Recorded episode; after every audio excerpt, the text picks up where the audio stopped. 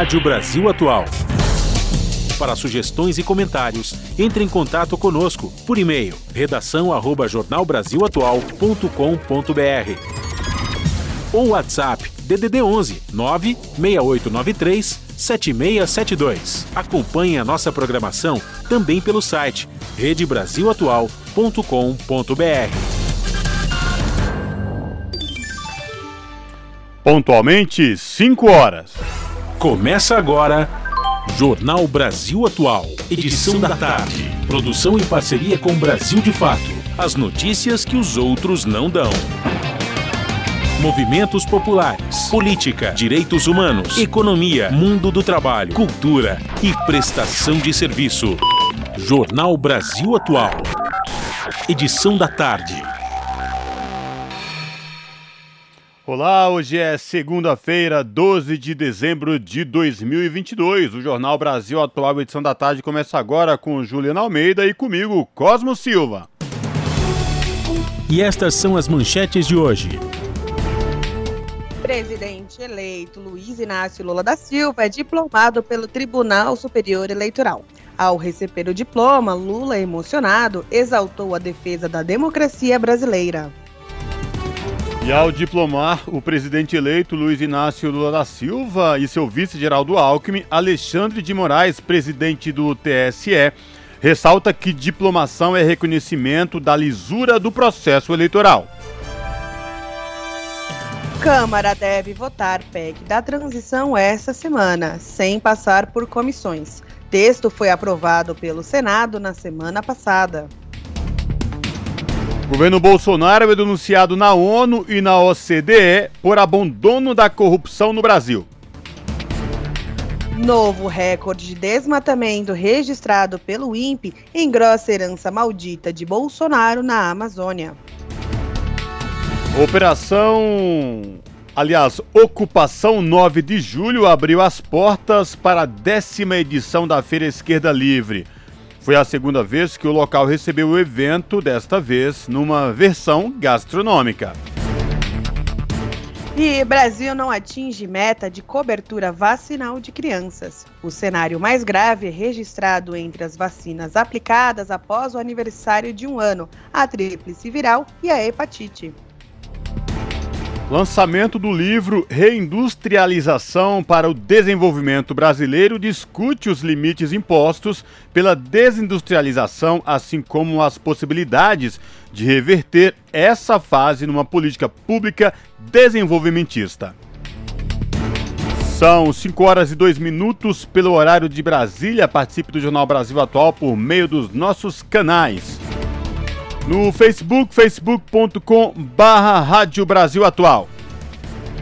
No Instagram, arroba Rádio Brasil Atual. Ou pelo Twitter, arroba RA Brasil Atual. Ou pelo nosso WhatsApp, o número é 11 96893 7672. Você está ouvindo?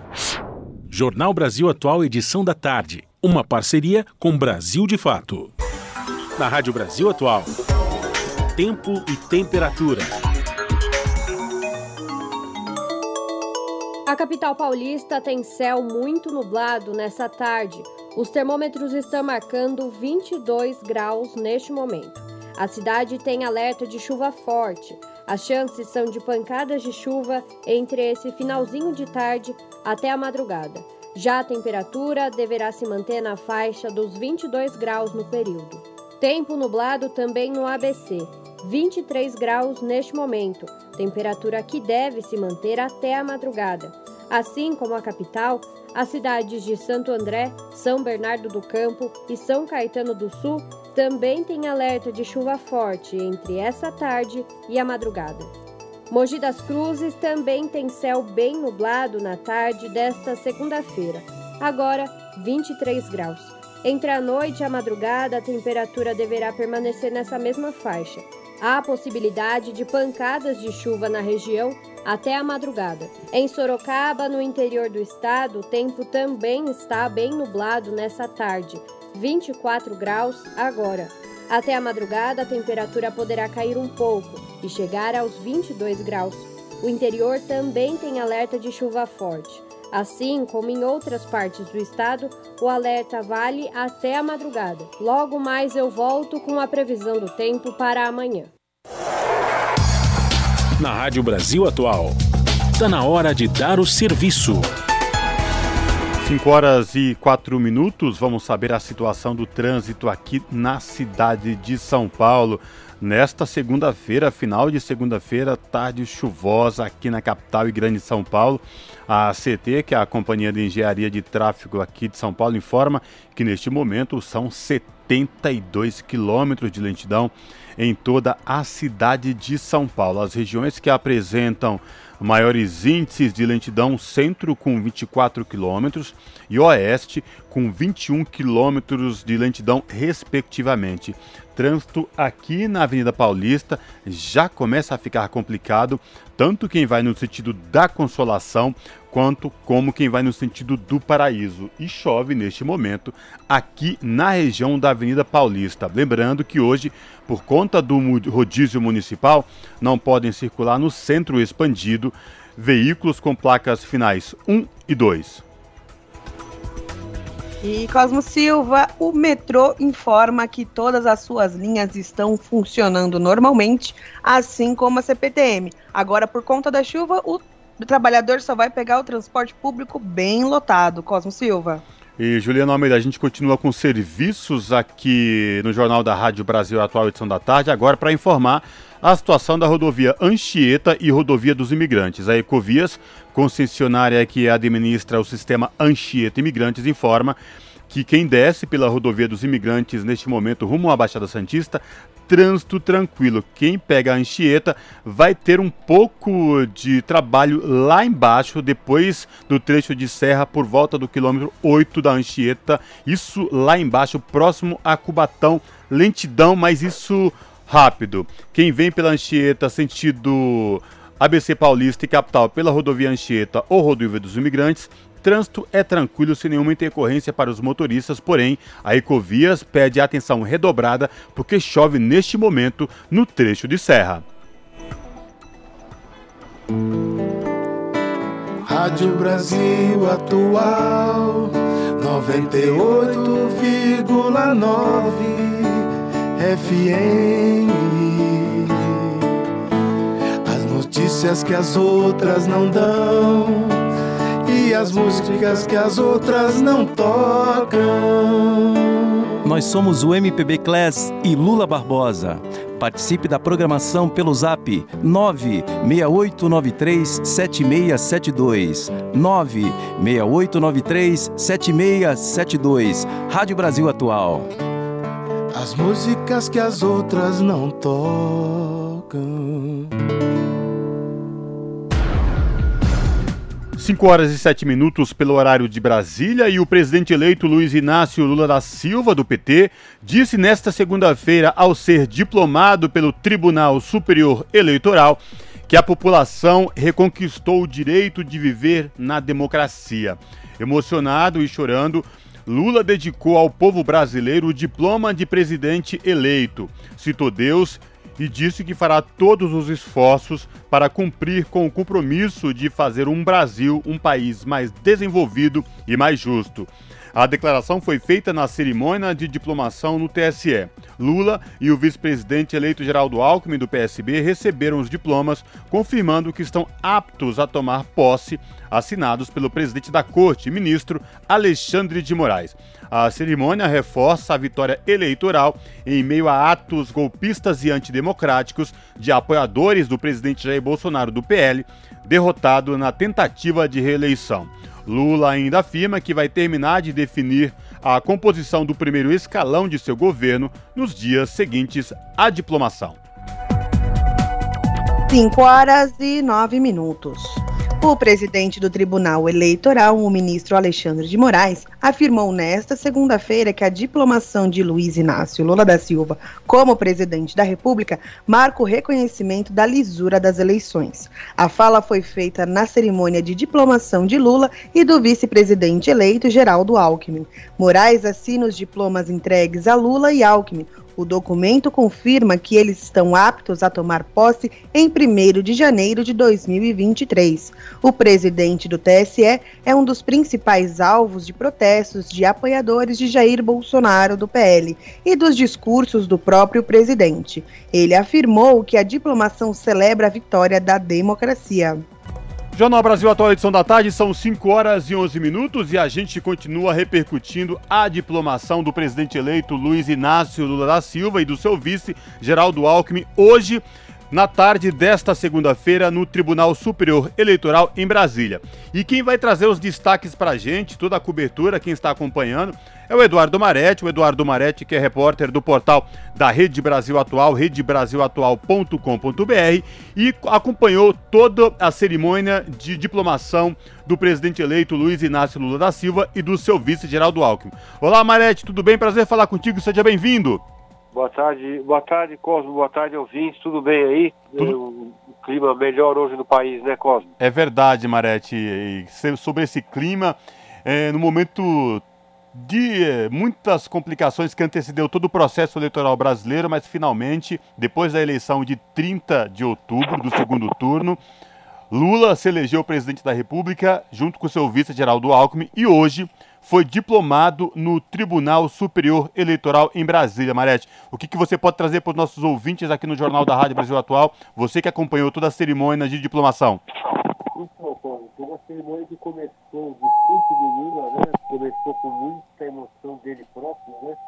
Ele se emocionou, inclusive, mais do que da primeira vez que ele foi é, eleito em 2002, né? É, ali estavam contando curiosamente, né, não por coincidência, o Fernando Collor de Mello e o Michel Temer, que o Lula chamou de golpista duas vezes na campanha, não estiveram presentes, mas o Sarney, que o Lula até tratou carinhosamente, a Dilma estava lá. Não, enfim, foi uma cerimônia muito, muito forte, não só pelo discurso do Lula, como também pelo discurso do Alexandre de Moraes, né, que fez uma... Marete, você nos escuta? Estou ouvindo. Você está me ouvindo? É que é, do, no final da tua, da tua fala é, saiu um pouco o áudio, ficou um pouco distorcido, picotado, baixo. Mas agora você, agora você me ouve bem. Sim, estou ouvindo bem. Eu, eu também te ouço bem. Por favor, Marete, continua a tua explanação. A gente estava te ouvindo, você falando aí das pessoas que estavam presentes na posse de diplomação do Lula e do Geraldo Alckmin. Agora, Marete, para quem viu nas mídias sociais, chamou muita atenção na TV Câmara também, quando o presidente eleito Luiz Inácio Lula da Silva foi chamado e recebeu o diploma das mãos do presidente da corte, ministro Alexandre de Moraes, no seu discurso, muito emocionado, né, Marete? Exatamente, é isso que eu falei quando, tinha, eh, quando o som ficou ruim. Ele estava muito emocionado e segundo a avaliação do, do Emílio de Souza, né, um dos coordenadores aí da, da campanha do Fernando Haddad, é, para o governo do estado, ele se emocionou mais ainda do que em 2002. Em 2002, quando ele foi eleito pela primeira vez. Então, foi uma, uma um, o significado dessa emoção toda foi o fato de ele ter recuperado os direitos políticos depois de tanto tempo, né? Ele não, não esperava nem, nem, nem mesmo que recuperar, quer dizer, não podia esperar que recuperasse os direitos políticos e, e muito menos que fosse eleito presidente. Isso segundo Emílio de Souza, né? É, eu tinha falado antes que, é, que assim, é, é muito interessante é, que o, tanto Lula quanto Alexandre de Moraes eles fizeram discursos muito duros contra os extremistas, né, termo, o termo usado por ambos, né? Alexandre de Moraes e Lula usaram o termo extremistas para se referir a essas pessoas que estão passaram todo o processo eleitoral ameaçando a democracia, as eleições, atacando as urnas eletrônicas, o sistema eleitoral brasileiro. Então, o Alexandre de Moraes e o Lula, no discurso de hoje, fizeram, os dois fizeram grandes declarações muito fortes contra esse tipo de, de, de situação, de extremismo.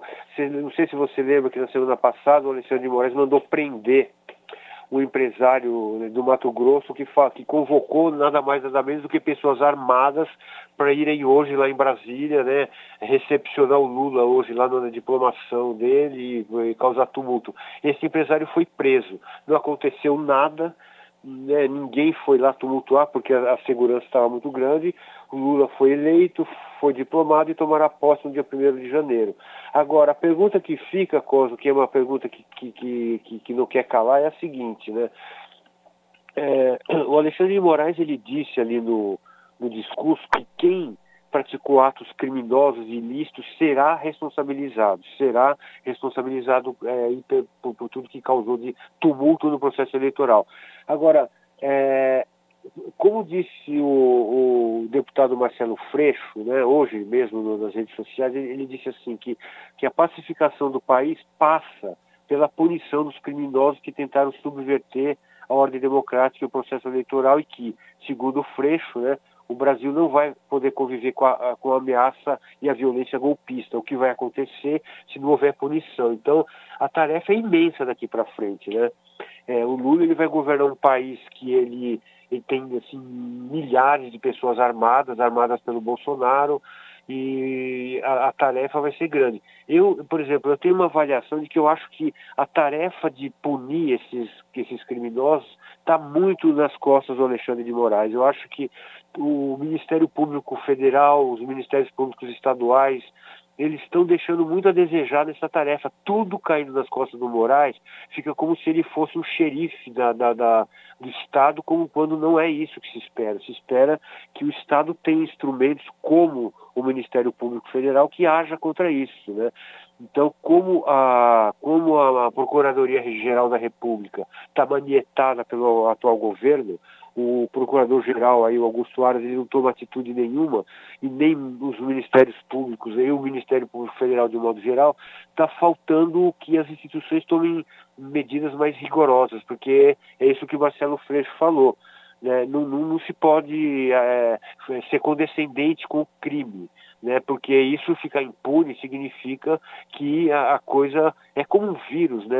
A coisa pode crescer, é, ameaças continuarem surgindo, pessoas inocentes como o Marcelo Arruda sejam assassinadas por motivo torpe, é, por, por, por, por, simplesmente ter uma opção política ideológica. Então, é, vai ser uma tarefa muito árdua. Agora, o processo que culminou hoje, hoje, a diplomação do Lula, é o fim do processo eleitoral. Não cabe mais recurso.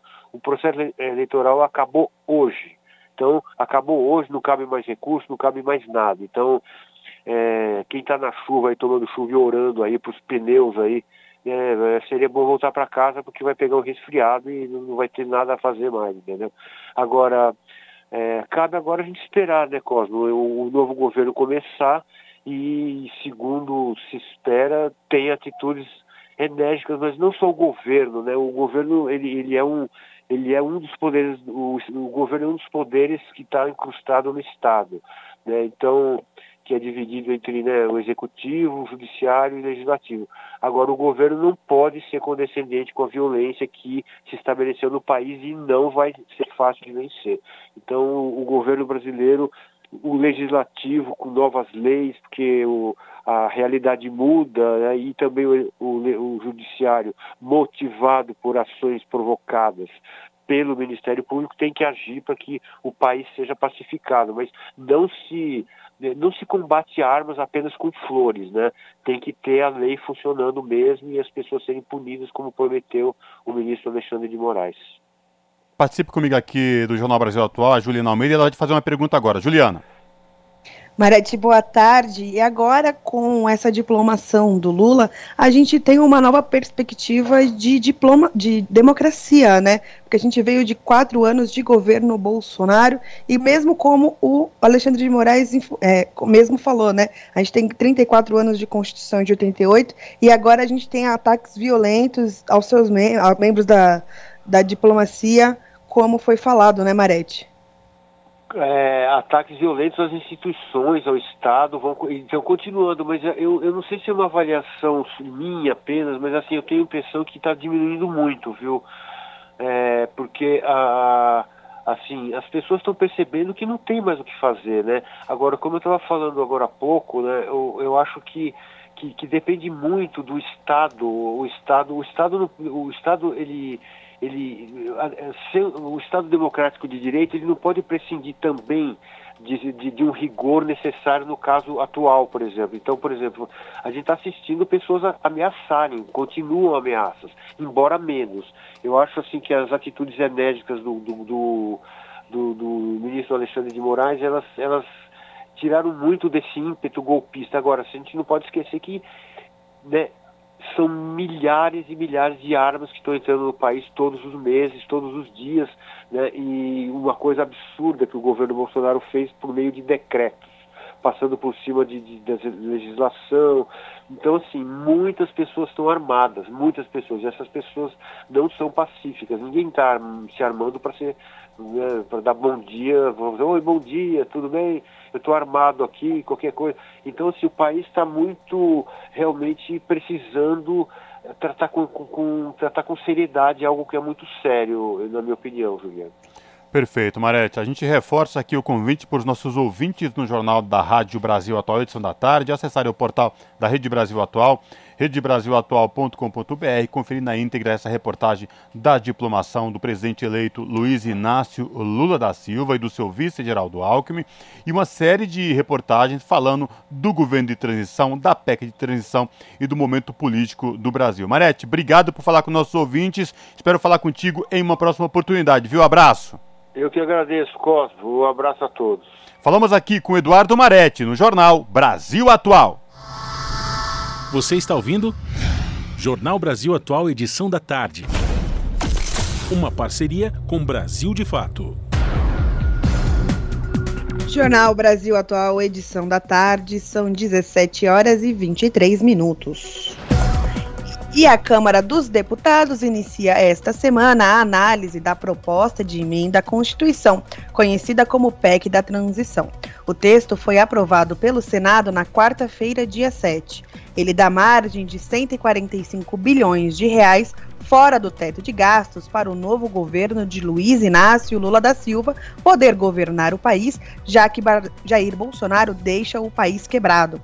A PEC autoriza ainda mais 23 bilhões em investimentos. Segundo o senador Marcelo Castro, do MDB do Piauí, primeiro signatário da PEC e relator geral do orçamento para 2023, 70 bilhões de reais serão destinados ao Bolsa Família, que Bolsonaro deturpou com fins eleitorais e criou com o nome de Auxílio Brasil. A previsão é que o texto comece a ser discutido nesta terça-feira e seja votado na quarta. Pelo texto, Lula pode encaminhar ao Congresso até agosto a proposta de um novo regime de controle de gastos públicos para substituir o teto de gastos. A regra será modificada por lei complementar e não por nova PEC. Para ser aprovada, a PEC precisa de 308 votos favoráveis, ou seja, 3 quintos do plenário da Câmara em dois turnos. Jornal Brasil Atual, edição da tarde, são 5 horas e 24 minutos. O programa Revista Brasil TVT, que foi ao ar no fim de semana, sábado e domingo, entrevistou a ex-ministra Tereza Campelo, ela que foi ministra de combate à fome, de desenvolvimento social, e ela trouxe um panorama no programa falando o porquê da importância da aprovação da PEC de transição e mais, lembrando de milhões de brasileiros que passam fome ou que estão em segurança alimentar. Vamos ouvir a entrevista com a ex-ministra Tereza Campelo. Pobreza no Brasil tem aumento recorde e atinge mais de 62 milhões de brasileiros e reforça a importância da PEC de transição. População abaixo da linha da pobreza cresceu mais de 22% em um ano o que reforça ainda mais a emergência da PEC de transição para a recuperação políticas, de políticas sociais destruídas nos últimos anos pela atual gestão do governo de Jair Bolsonaro. Para falar sobre essa questão, nós conversamos agora com Tereza Campelo, ex-ministra do Desenvolvimento Social e Combate à Fome, integrante do grupo de trabalho de transição do presidente eleito Luiz Inácio Lula da Silva. Olá, ministra Tereza Campelo, tudo bem? Seja bem-vinda, é um prazer recebê-la aqui no Revista Brasil TVT. Prazer é todo meu, uma alegria estar aqui com vocês, Ana Rosa, Cosmo e com os nossos telespectadores aqui. É, de fato, é, nós estamos vivendo uma situação dramática que vem se acumulando ao longo desse período. Né? Você vê, a gente, os indicadores de aumento da fome, de aumento da pobreza, eles têm piorado ano a ano. Então, o presidente Lula assume com um, uma bomba na mão. Né? É, e é, para além dessa discussão da PEC, que a gente tem focado muito, né, Cosme e Ana Rosa, no. Quer dizer, vocês não, porque vocês têm tido, têm feito um debate amplo, mas em geral a imprensa olha somente os 600 reais. Então, todo o debate parece que a gente vai assumir vai aprovar a PEC e está resolvido o assunto. Quando, na verdade, talvez esse seja o começo, né? o primeiro passo de um conjunto de, de políticas públicas que a gente vai ter que implementar. Porque a pobreza, tanto a pobreza quanto a fome, são problemas complexos. Você não resolve com uma única medida. Essa era a pauta do Bolsonaro. Ah, não, vou fazer os 600, que lembrando, né? Fez os 600 na véspera das eleições, vou fazer os 600 e está resolvido. E política pública, na verdade, ela tem que ser continuada, ela tem que ter estabilidade, ela tem que ter critério e ela, para enfrentar de fato um problema estrutural, ela tem que ser integrada com um conjunto de questões. Então, nós estamos aqui no, no GT da transição, né, no, no GT, no Grupo Técnico Desenvolvimento Social e Combate à Fome, exatamente costurando esse conjunto de medidas que terá que se agregar à PEC é, para que a gente dê conta dessa tarefa gigantesca. Então, o Bolsa Família vai ter que voltar, voltar a ter condicionalidades, olhar a criança, se a criança está na escola, porque ela tem direito de estar tá na escola, estando na escola se alimenta, ter vacinação, né, retomar todo, toda a ação da saúde e o conjunto das outras políticas, né, cisterna, programa de aquisição de alimentos, para pegar só é, programas que são do nosso, do nosso grupo a senhora fala de um lugar de um lugar bastante apropriado disso, porque a senhora lá em 2011 foi a coordenadora do Plano Brasil sem Miséria, né, ministra? E foi um plano que era articulado desta forma, multidisciplinar, multi é, ações, não só o, o, o auxílio, o, o auxílio diretamente às famílias, como a senhora já colocou. E aí eu queria retomar, a senhora esteve agora no final de semana numa atividade do MST, na feira da reforma agrária, numa mesa de debate, e a senhora falou de uma questão bastante importante que é também o acesso à alimentação saudável para essas pessoas, né? Porque não basta combater a fome, mas precisa se nutrir as pessoas, é isso que a senhora quis colocar? É, na verdade, a, a nossa é, ambição né, programática, digamos assim, é, é bem maior. Né? A ideia é o quê? A fome. Né? Você tem, no, na verdade, no Brasil, quando a gente olha o tamanho da pobreza e da fome, são milhões e milhões de pessoas que estão sobrevivendo.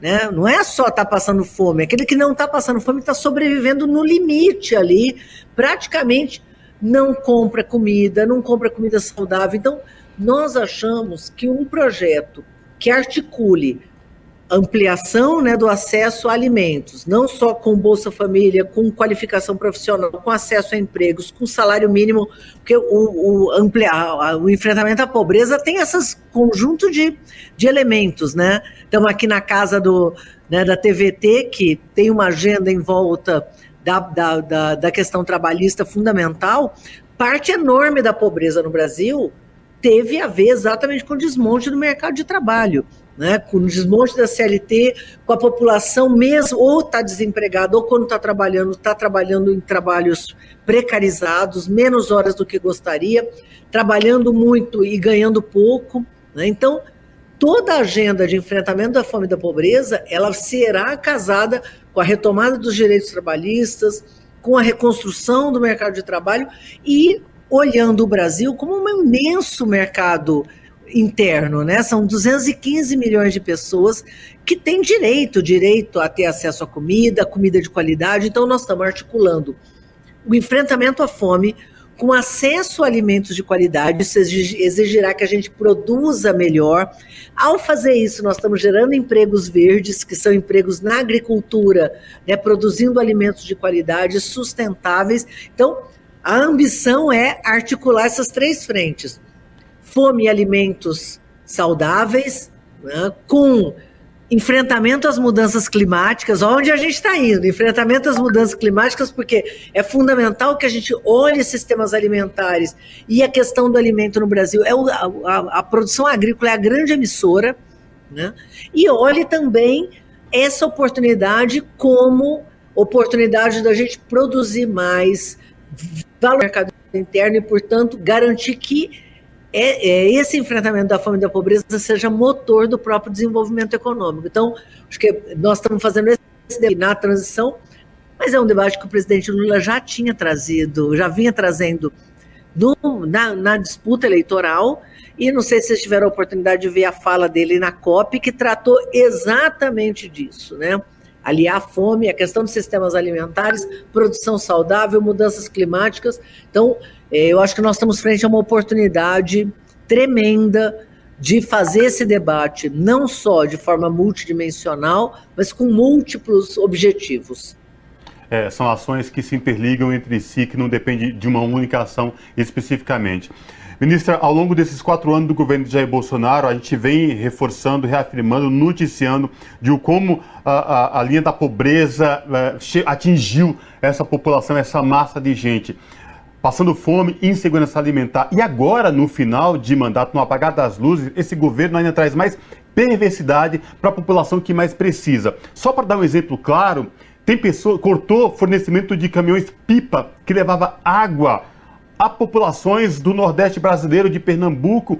Como é que consegue conviver e encarar tanta perversidade em um governo e um final de mandato de governo, ministro? E nós estamos descobrindo, viu, Cosmo, coisas assim terríveis, porque o papel da transição, para além de pensar o futuro, é tentar desarmar as bombas. Né? Então tem um monte de bomba armada. Né? Só para ter uma ideia, as cisternas, porque esse caminhão pipa hoje, antes eles enchiam um balde. Agora eles enchem a nossa cisterna. Né? O programa de cisternas, se a gente não tomar medidas agora, a partir de abril a gente não pode mais fazer cisterna porque o marco legal acaba. Quer dizer, ele deixou um conjunto de problemas armados. Então a gente vai assumir, tendo que enfrentar um, é, um, um cadastro único completamente distorcido né, com medidas importantes para que a gente possa reconstruir não só o Bolsa Família, mas o próprio cadastro único. É, e um conjunto de bombas armadas não tem cesta de alimentos, né, não tem contrato para fazer cestas de alimentos. Então, nós, cada vez que a gente levanta um tapete aqui, nós achamos assim absurdos. Então, nós estamos inventariando, né, fazendo um mapeamento de todos esses problemas, fazendo sugestões de encaminhamento para a partir da semana que vem ofertar para o presidente Lula e para as equipes que estão assumindo, né, os novos ministros e ministras, e com isso viabilizar que a gente interrompa esse processo de desmonte e inicie de fato a construção. Tá certo, então nós conversamos com a Tereza Campelo, que é ex-ministra de Desenvolvimento Social e Combate à Fome, e integra o grupo de trabalho de transição do presidente eleito Luiz Inácio Lula da Silva, do PT.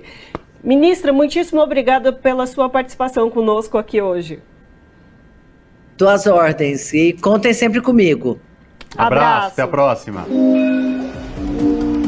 Bom, essa foi a ex-ministra Tereza Campelo, que foi uma das convidadas do programa Revista Brasil TVT, o Revista Brasil TVT que vai ao ar inédito no sábado, com reprise aos domingos sempre, das 6 às 8 da noite, ou se preferir, das 18 às 20 horas. Lembrando que o Revista Brasil TVT está disponível também no YouTube da TVT, youtube.com barra ou nos cortes barra TVT. Você está ouvindo? Jornal Brasil Atual, edição da tarde. Uma parceria com Brasil de Fato. 5 horas e 35 minutos. A Unafisco Nacional encaminhou denúncia a três organismos internacionais: a Organização para a Cooperação e Desenvolvimento Econômico, o Grupo de Ação Financeiro Internacional e o Comitê Tributário de Organização das Nações Unidas sobre o desmonte da Receita Federal e o abandono do órgão no combate à corrupção pelo governo de Jair Bolsonaro. A Unafisco é a Associação Nacional dos Auditores Fiscais da, da Receita com versões em português e em inglês, os documentos contêm as preocupações da entidade frente a significativos e contínuos movimentos de estrangulamento da Receita Federal do Brasil, que estão levando o Brasil a se tornar um coloca colocado país em risco de se tornar um hub global de atividades criminosas. A denúncia destaca como medidas deliberadas do governo Bolsonaro a drástica redução dos orçamentos da Receita nos últimos anos, o esvaziamento de áreas e procedimentos direcionados ao combate de condutas ilícitas, especialmente corrupção e lavagem de dinheiro. Somam-se a isso uma série de declarações infundadas e desvirtuadas do presidente e sua equipe econômica sobre a situação da Receita e seus resultados. Jornal Brasil Atual, edição da tarde, são 5 horas e 36 minutos. E o Supremo Tribunal Federal deve concluir nos próximos dias o julgamento de Sérgio Cabral. O julgamento estava paralisado desde outubro após pedido de vista do ministro André Mendonça, mas foi retomado na última sexta-feira. Os detalhes com Solimar Luz. A segunda turma do Supremo Tribunal Federal deve concluir nos próximos dias o julgamento que pode derrubar a prisão preventiva do ex-governador do Rio de Janeiro, Sérgio Cabral, preso desde 2016 pela Operação Lava Jato. O placar no plenário virtual da segunda turma do STF está 2 a 1 a favor de Cabral. Ainda faltam votar os ministros Gilmar Mendes e Cássio Nunes Marques. O julgamento estava paralisado desde outubro, após pedido de vista do ministro André Mendonça, mas foi retomado na última sexta-feira. Mendonça votou contra a manutenção da prisão, que, segundo ele, não é razoável.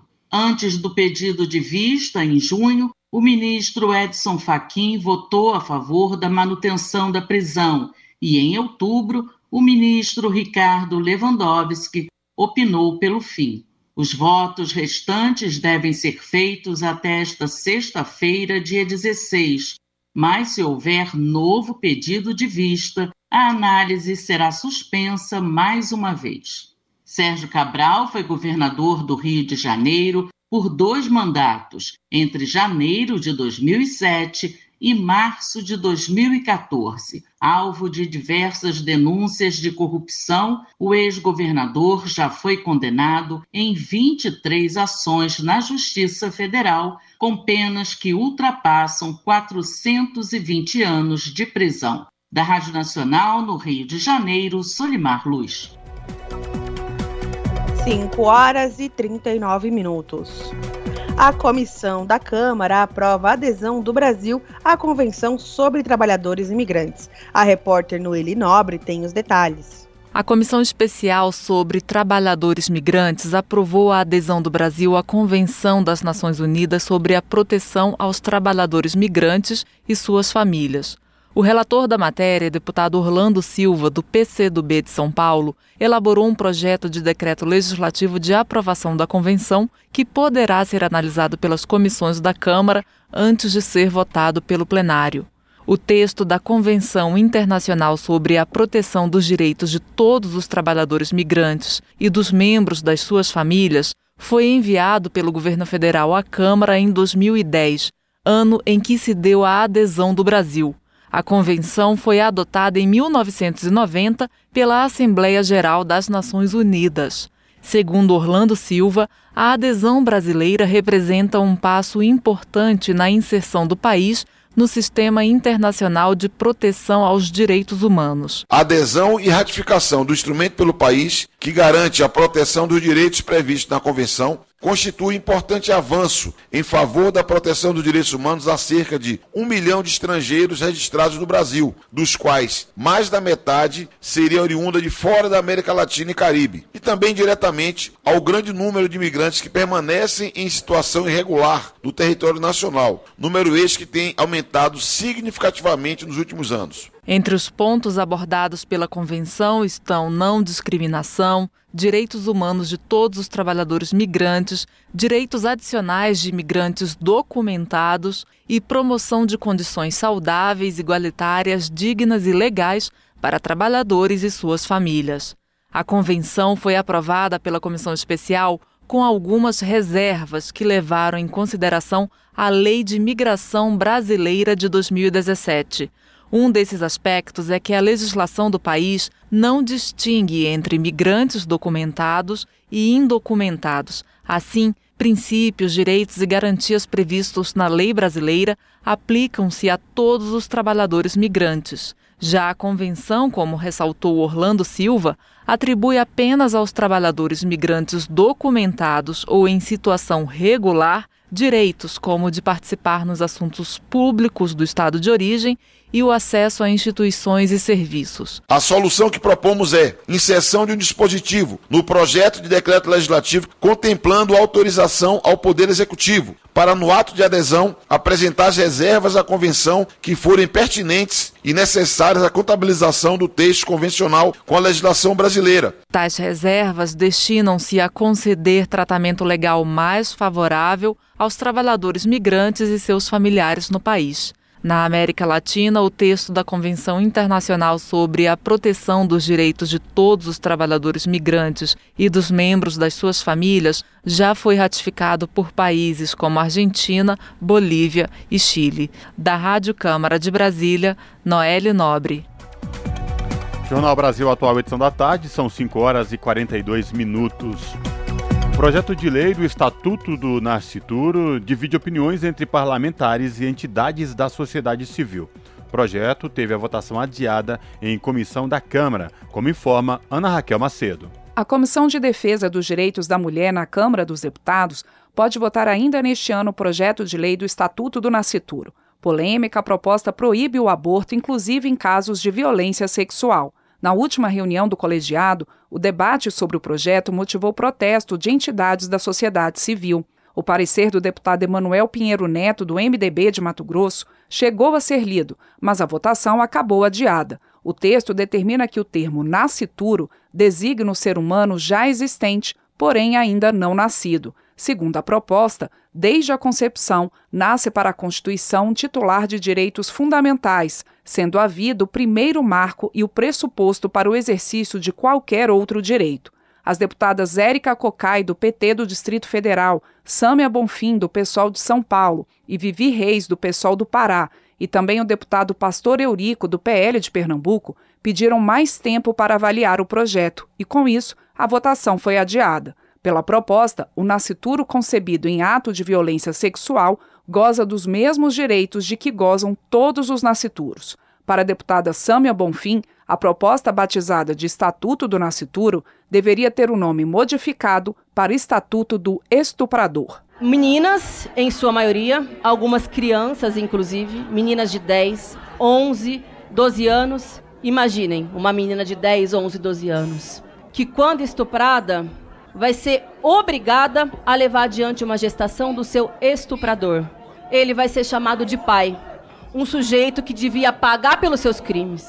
Um sujeito que deveria não se comportar como tal, vai ser premiado por aqueles que se dizem, veja só, a bancada da vida. A gente aqui está falando de proteger adolescentes, crianças, que são mais de 70% das vítimas de violência sexual no país. Por outro lado, a deputada Cristonieto, do PL do Rio de Janeiro, negou que a medida proteja estupradores. Não se trata de defesa de estuprador, muito pelo contrário, nós queremos que eles apodreçam na cadeia. Agora, nós queremos que as coisas sejam tratadas com os devidos nomes. Aborto é assassinato. Simples assim. Não se combate estupro com assassinato, com aborto, com outro crime. Se combate com o fortalecimento da segurança pública. Defensores da proposta citaram o Pacto de São José da Costa Rica, a Convenção Americana de Direitos Humanos, da qual o Brasil é signatário, que protege a vida desde a concepção. Já a deputada Érica Cocai lamentou a votação da proposta que revoga autorizações legais para o aborto desde os anos 40, como no caso do estupro.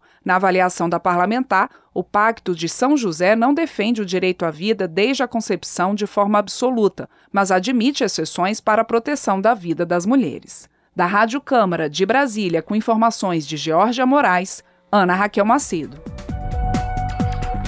Jornal Brasil Atual, edição da tarde, são 5 horas e 45 minutos.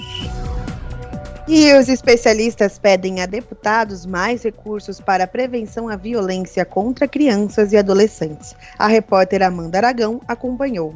Especialistas ouvidos pela Comissão de Legislação Participativa da Câmara pediram mais recursos e área específica no orçamento para 2023 para a prevenção à violência contra crianças e adolescentes. Segundo Lucas Lopes, da Coalizão Brasileira pelo Fim da Violência contra Crianças e Adolescentes, o Brasil não possui uma estratégia nacional com foco em combater a violência antes que ela aconteça. Nesse sentido, Lopes pediu a inclusão, na Lei de Diretrizes Orçamentárias, de uma diretriz específica justamente sobre prevenção, porque, para ele, a prevenção começa no orçamento público. Qual foi a última vez que esse país colocou no seu plano plurianual um investimento continuado em prevenção às violências? É, o direcionamento dos investimentos públicos tem sido na resposta, tem sido no enfrentamento. Para Débora Cristina da Costa, especialista em orçamento público do Centro Marista de Defesa da Infância, é necessário mapear o quanto a União está destinando ao combate à violência contra crianças e adolescentes com o objetivo de analisar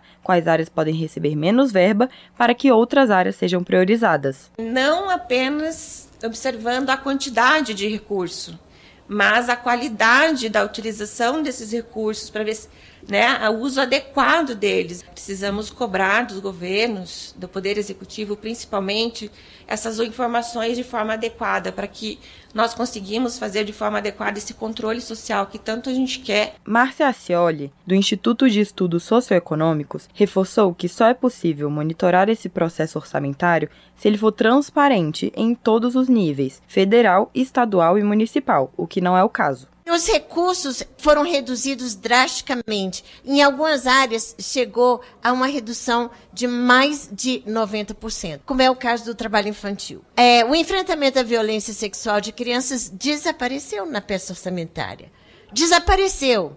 E o que, que isso significa? Significa falta de transparência, dificuldade de monitoramento e a desobrigação política com determinadas ações. Para Érica Cocai, do PT do Distrito Federal, além da recomposição desse orçamento, seria interessante unificar um sistema, sugestão que ela quer encaminhar para a equipe de transição do novo governo um sistema único de defesa dos direitos de crianças e adolescentes, porque é preciso também ter o diálogo entre as diversas esferas. Muitas vezes o município não dialoga com o Estado, o município, quando tem, tem o seu plano, nem a grande parte não tem, mas tem seus planos de combate a, a violências e, a, ao mesmo tempo, não dialoga com o Estado, que não dialoga com a própria União. Cássia Carvalho, da Parceria Global pelo Fim da Violência contra Crianças e Adolescentes, ressaltou que a cada ano metade das crianças sofre algum tipo de violência. Ela citou um estudo da Organização das Nações Unidas sobre o tema.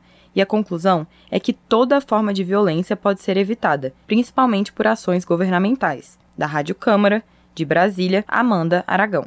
Esse é o Jornal Brasil Atual, edição da tarde. Uma parceria com Brasil de Fato. Jornal Brasil Atual, edição da tarde, são 5 horas e 49 minutos. Reindustrialização, indústria 4.0, suporte de Estado à indústria nacional.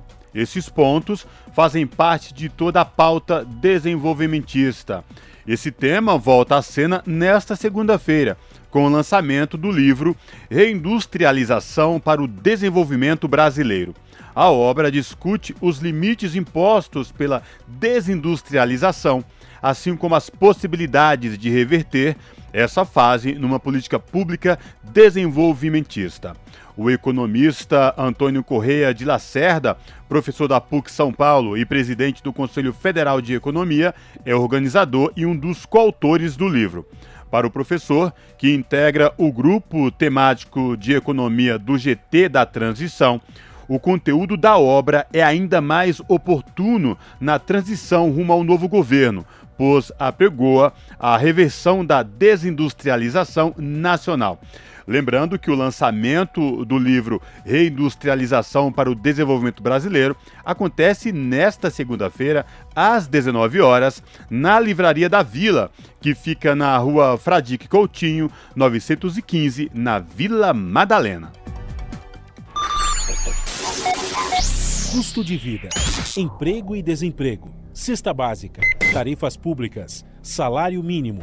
Agora, na Brasil Atual, a análise do DIEESE. O presidente Luiz Inácio Lula da Silva anunciou que Fernando Haddad será ministro da Fazenda em seu governo. Fausto Augusto Júnior, diretor técnico do DIESE, comenta sobre a escolha do presidente eleito. É com você, Fausto.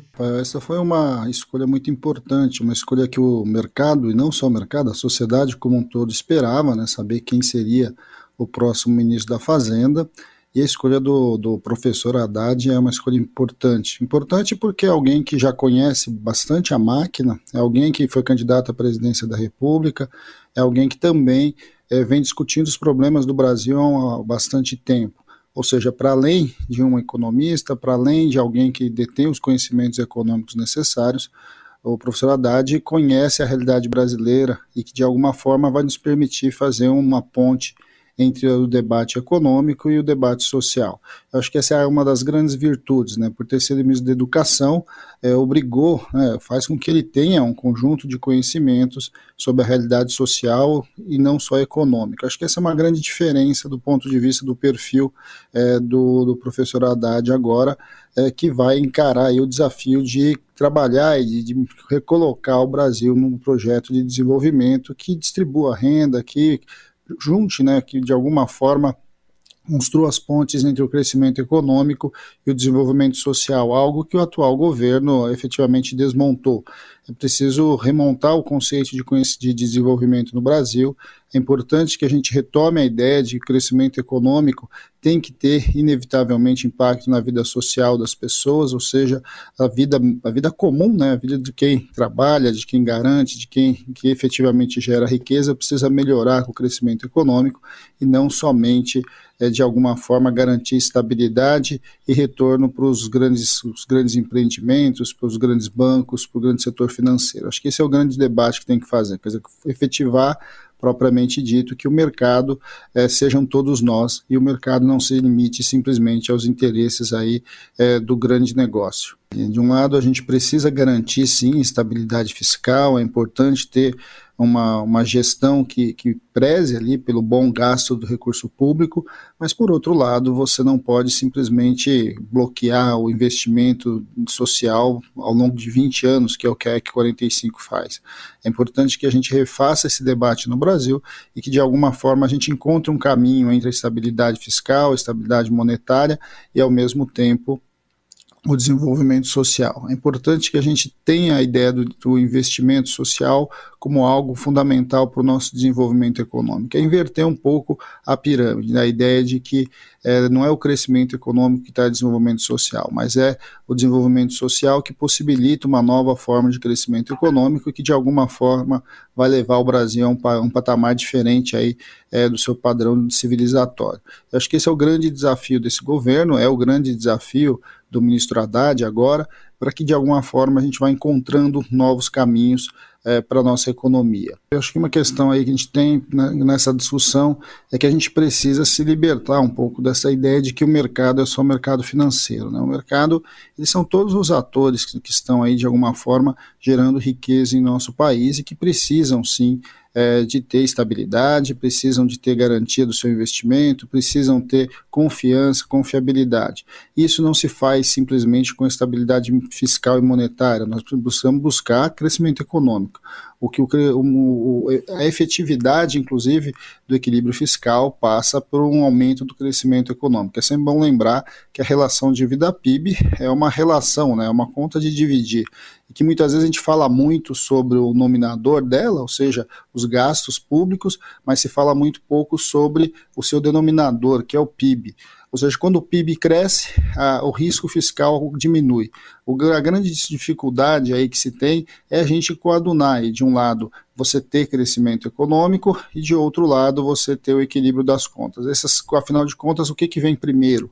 É, é importante que a gente construa um caminho para o desenvolvimento econômico, porque o aumento do PIB, o melhor desenvolvimento econômico vai levar, inevitavelmente, a uma maior sustentabilidade fiscal. É, eu acho que esse é um recado bastante importante que vem sendo dado pelo, pelo governo eleito, em que você não vai separar a ideia do desenvolvimento econômico, do crescimento econômico, do desenvolvimento social. É, é uma chamada bastante importante. E aí a gente vai ver que com o crescimento econômico a gente vai ter mais investimento, com mais investimento você tem mais geração de emprego, você tem mais mercado circulante, você tem mais arrecadação do, do, do, próprio Estado, o que vai colocando o Brasil é, numa outra rota. Fazer a economia girar é importante fazê-la dos de baixo para cima, né? ou seja, aqueles que menos têm, que de fato têm capacidade de projetar aí, é, uma mudança do perfil do nosso crescimento é sempre uma espécie de uma pressão que o mercado faz, independente do nome que seja escolhido. Mas até porque uma parte importante dessa pressão que se fala tanto do mercado é mera especulação. Né? Você ganha dinheiro é, fazendo com que a bolsa caia, compra, depois a bolsa sobe, você vende. Ou seja, tudo aí tem estratégias que passam ali por efetivamente aumentar o rendimento muito rápido e ali no curto prazo. Agora, o que nós estamos falando de fato é que não tem razão para que tenha grandes estresses com a escolha do ministro da Fazenda. Muito pelo contrário. Na verdade, é alguém que conhece muito de economia, conhece muito de economia brasileira, já foi administrador da maior cidade do nosso país e que de alguma forma é, sabe efetivamente quais são os problemas colocados. Além disso, é, é um negociador, um negociador que conversa com todas as pessoas, conversa com todos os grupos sociais, isso é algo importante no, no, no ali é, no Ministério, que é um dos ministérios fundamentais aí do próximo governo. De alguma forma, a questão não é só do nome, a questão é principalmente da política que vai ser implementada, e aí a gente vai vendo isso para e passo conforme o próximo governo vá tomando as suas decisões.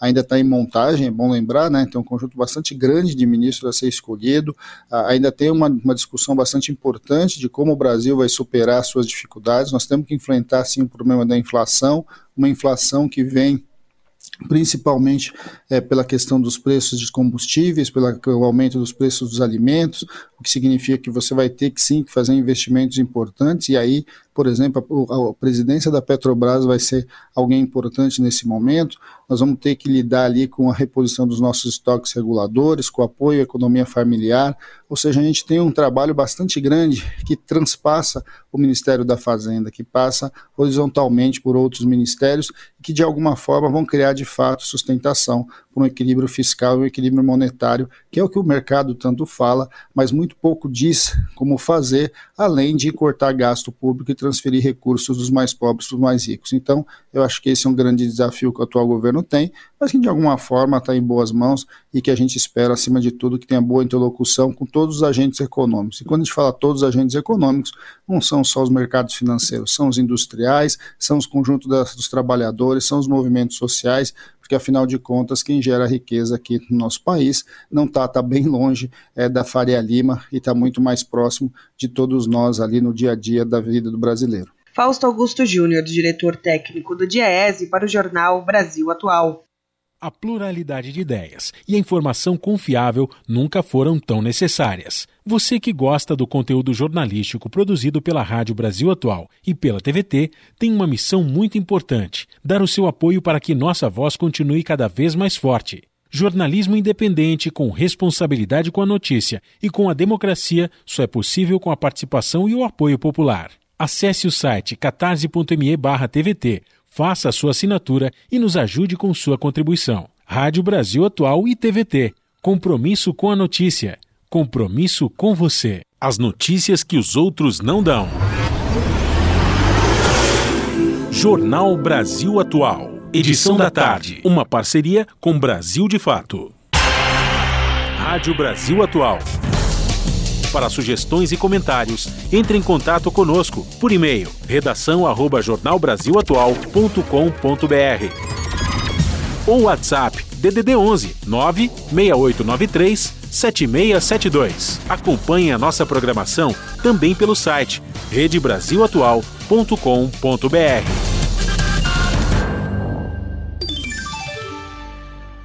Pontualmente, 18 horas.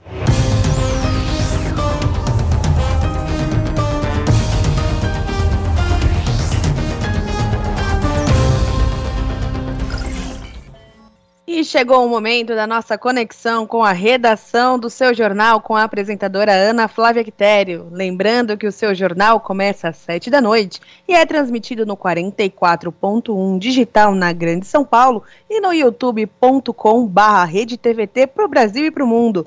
Diga lá, Ana, quais os destaques de hoje? Olá, Ju e Cosmo, uma excelente segunda e semana para vocês e para todos os ouvintes da Rádio Brasil Atual. E bora lá para mais destaques da edição de hoje aqui do seu jornal. O presidente eleito Luiz Inácio Lula da Silva e o vice Geraldo Alckmin foram diplomados hoje pelo Tribunal Superior Eleitoral em Brasília.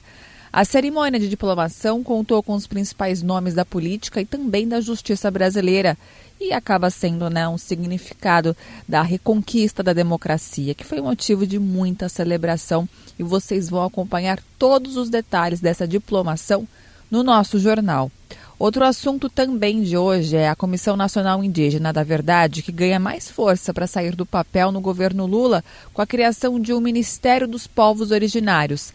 A instauração de um organismo independente que investigue as violações contra os povos indígena, indígenas, desculpa, foi uma das recomendações da própria Comissão Nacional da Verdade. A gente sabe, né, que durante esse governo é, do Bolsonaro, a população indígena, né, os povos originários, sofreram, passaram por um bocado, né, e ainda colhem o, os resultados, né, das violações vividas por esse governo. Então, eu acredito que vai ser uma comissão muito importante essa da Comissão Nacional Indígena da Verdade.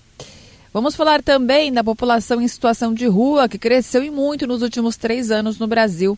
A pesquisa do IPEA, o Instituto de Pesquisa Econômica Aplicada, mostra que entre 2019 e 2022, o número de pessoas nesta condição ultrapassou 280 mil, agravando um problema já conhecido e muitas vezes ignorado pelo poder público do país. E para encerrar os destaques de hoje, o Tribunal de Contas da União abriu um processo para fiscalizar o controle de armas e munições pelo Exército entre 2019 e 2022. O relatório do TCU ele aponta que a facilitação da compra de armas no governo Bolsonaro acabou beneficiando também o crime organizado. E devido à violência, mais da metade dos brasileiros tem medo de andar na rua à noite, revela então essa pesquisa do IBGE. Claro, né? A gente sabe que é temeroso. Você, não, não especificamente só à noite, mas aumenta a insegurança muito mais, né? Um, é um momento em que se andam menos pessoas nas ruas, né? Enfim, já não tem tanto policiamento. A gente vê alguns locais que tem essa defasagem de policiamento. Então, é, são situações bem críticas. E aí, óbvio que aumentou muito, né? Com esse controle que acabou ficando como um descontrole de armas e munições. Bom, esses foram os destaques de hoje, mas quero lembrar que vocês conferem mais notícias completas a partir das sete da noite, daqui a pouquinho. Bom programa, Ju e Cosmo. Beijão grande para todos, eu aguardo vocês. Até lá. Esse é o Jornal Brasil Atual, edição da tarde. Uma parceria com Brasil de Fato. 18 horas e 4 minutos. A Copa do Mundo tá acabando, o Brasil foi eliminado, mas ainda tem boletim da Copa do Mundo no Catar. No sábado, no começo da tarde, Portugal e Marrocos se enfrentaram e os marroquinos deram trabalho para os portugueses e com isso levaram a vaga para a semifinal com o placar de 1 a 0. No final da tarde de sábado, a França e a Inglaterra se enfrentaram. O jogo poderia ter sido até mais emocionante se o astro Harry Kane não tivesse perdido um pênalti. Com esse placar de 2 a 1, a vaga ficou para os franceses. E amanhã, terça-feira, tem o primeiro confronto da semifinal entre a Argentina e a Croácia. E aí, Cosmo Silva e Amanda Nicole, tem palpites para o jogo de amanhã? Eu prefiro não comentar. E você, Amanda Nicole? Do jeito que anda a zebra, tá tão imprevisível. E também por conta do jogo do Brasil, né? Que eu quase acertei, né? Se não fosse os vídeos da seleção, fizesse um pouquinho de esforço, vou me manter no silêncio também. Mas a minha torcida é por Marrocos, com certeza. Ah, Marrocos. Eu tô torcendo por Marrocos. Tomara que ganhe. São 6 horas e 5 minutos.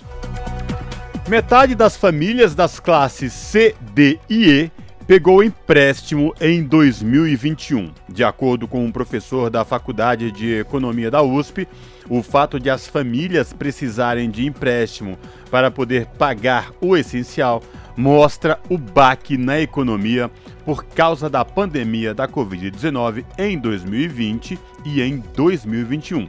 Quem traz os detalhes é o Nelson Lim. Uma pesquisa da USP mostra que metade das famílias das classes C, D e E apelaram para algum empréstimo em 2021 para pagamento de contas essenciais, como luz, água ou compra de comida.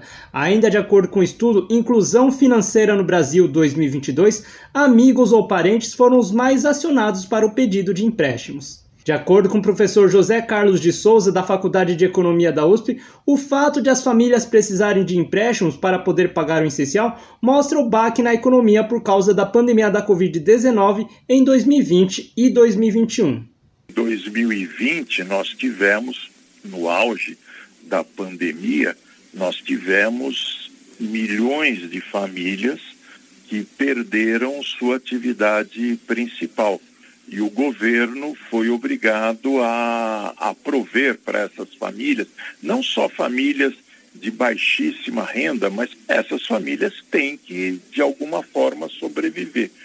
O professor destaca que, apesar de serem modalidades de crédito mais acessíveis, o cheque especial ou crédito rotativo no cartão devem ser evitados por causa das taxas exorbitantes cartão de crédito. Você anda com cartão de crédito no bolso, você tem limite de crédito, você, mesmo sem ter dinheiro, entra numa loja, vai lá e compra alguma coisa, entra no supermercado, entra numa loja, faz uma compra e deixa o pagamento para o mês, o mês seguinte, os meses seguintes.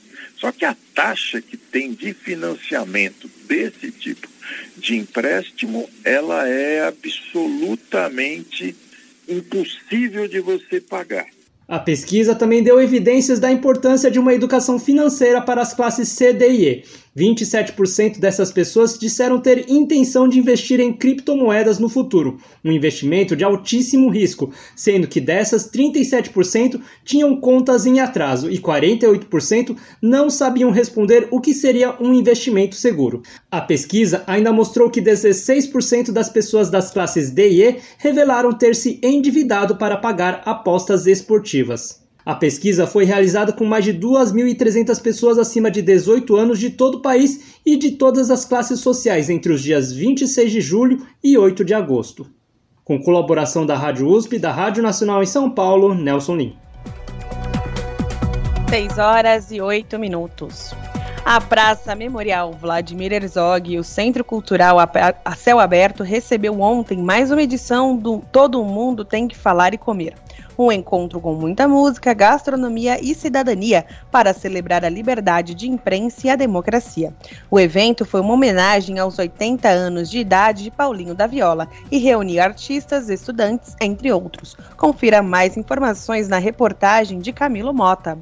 A penúltima edição do Todo Mundo Tem que Falar e Comer do ano foi uma homenagem aos 80 anos de Paulinho da Viola. O evento contou, como sempre, com muita música e comida. Se apresentaram Toninho Carrasqueira, Heloísa Fernandes e Milton Mori, e o grupo Boa Praça e convidados tocando sambas do consagrado artista homenageado ontem. A abertura do palco foi dos alunos do oitavo ano da Escola Municipal Vladimir Herzog. O professor Evandro Silva, da escola, acompanhou os alunos. A gente veio prestigiar o, o evento com o grupo de Ginga, a gente apresentou já no, é, a primeira atração, que era uma performance em cima da, da música Mulher da Privatilde, da Teresa Soares, da Soares.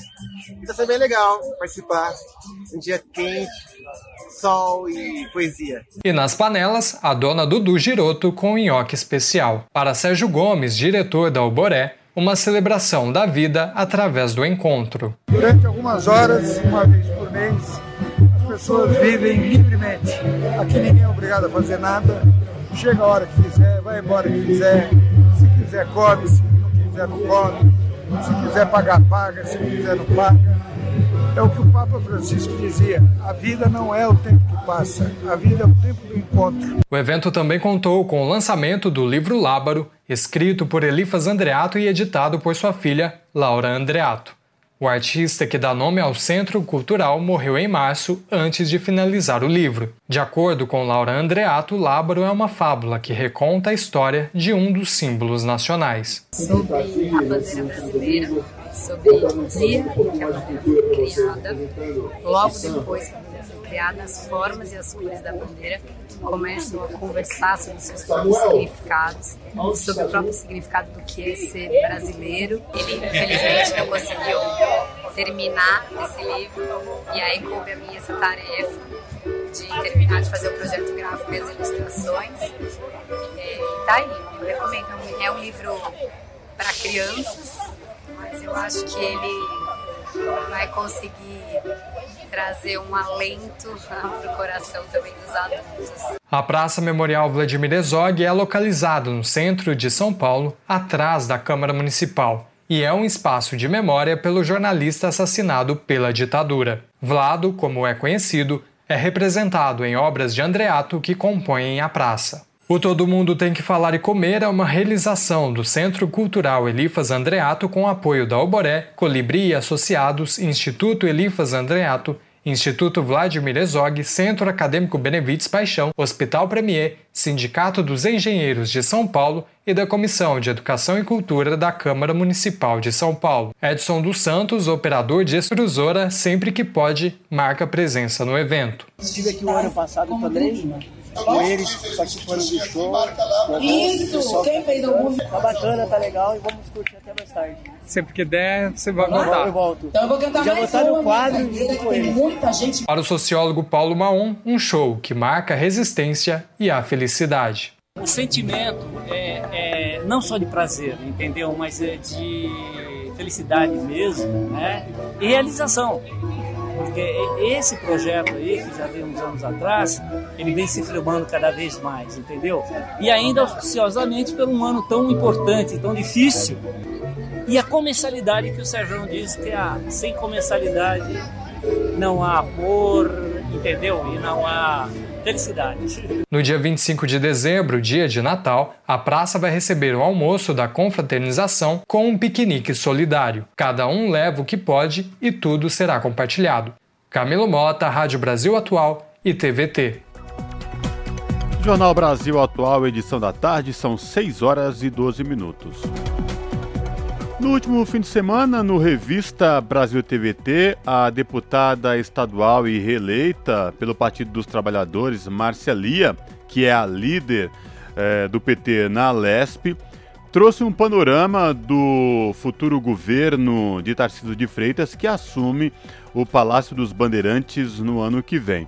A deputada Márcia Lia fala dos desafios e o que está em jogo no maior estado da federação. A entrevista foi concedida no Revista Brasil TVT, que teve a minha participação e de Ana Rosa Carrara.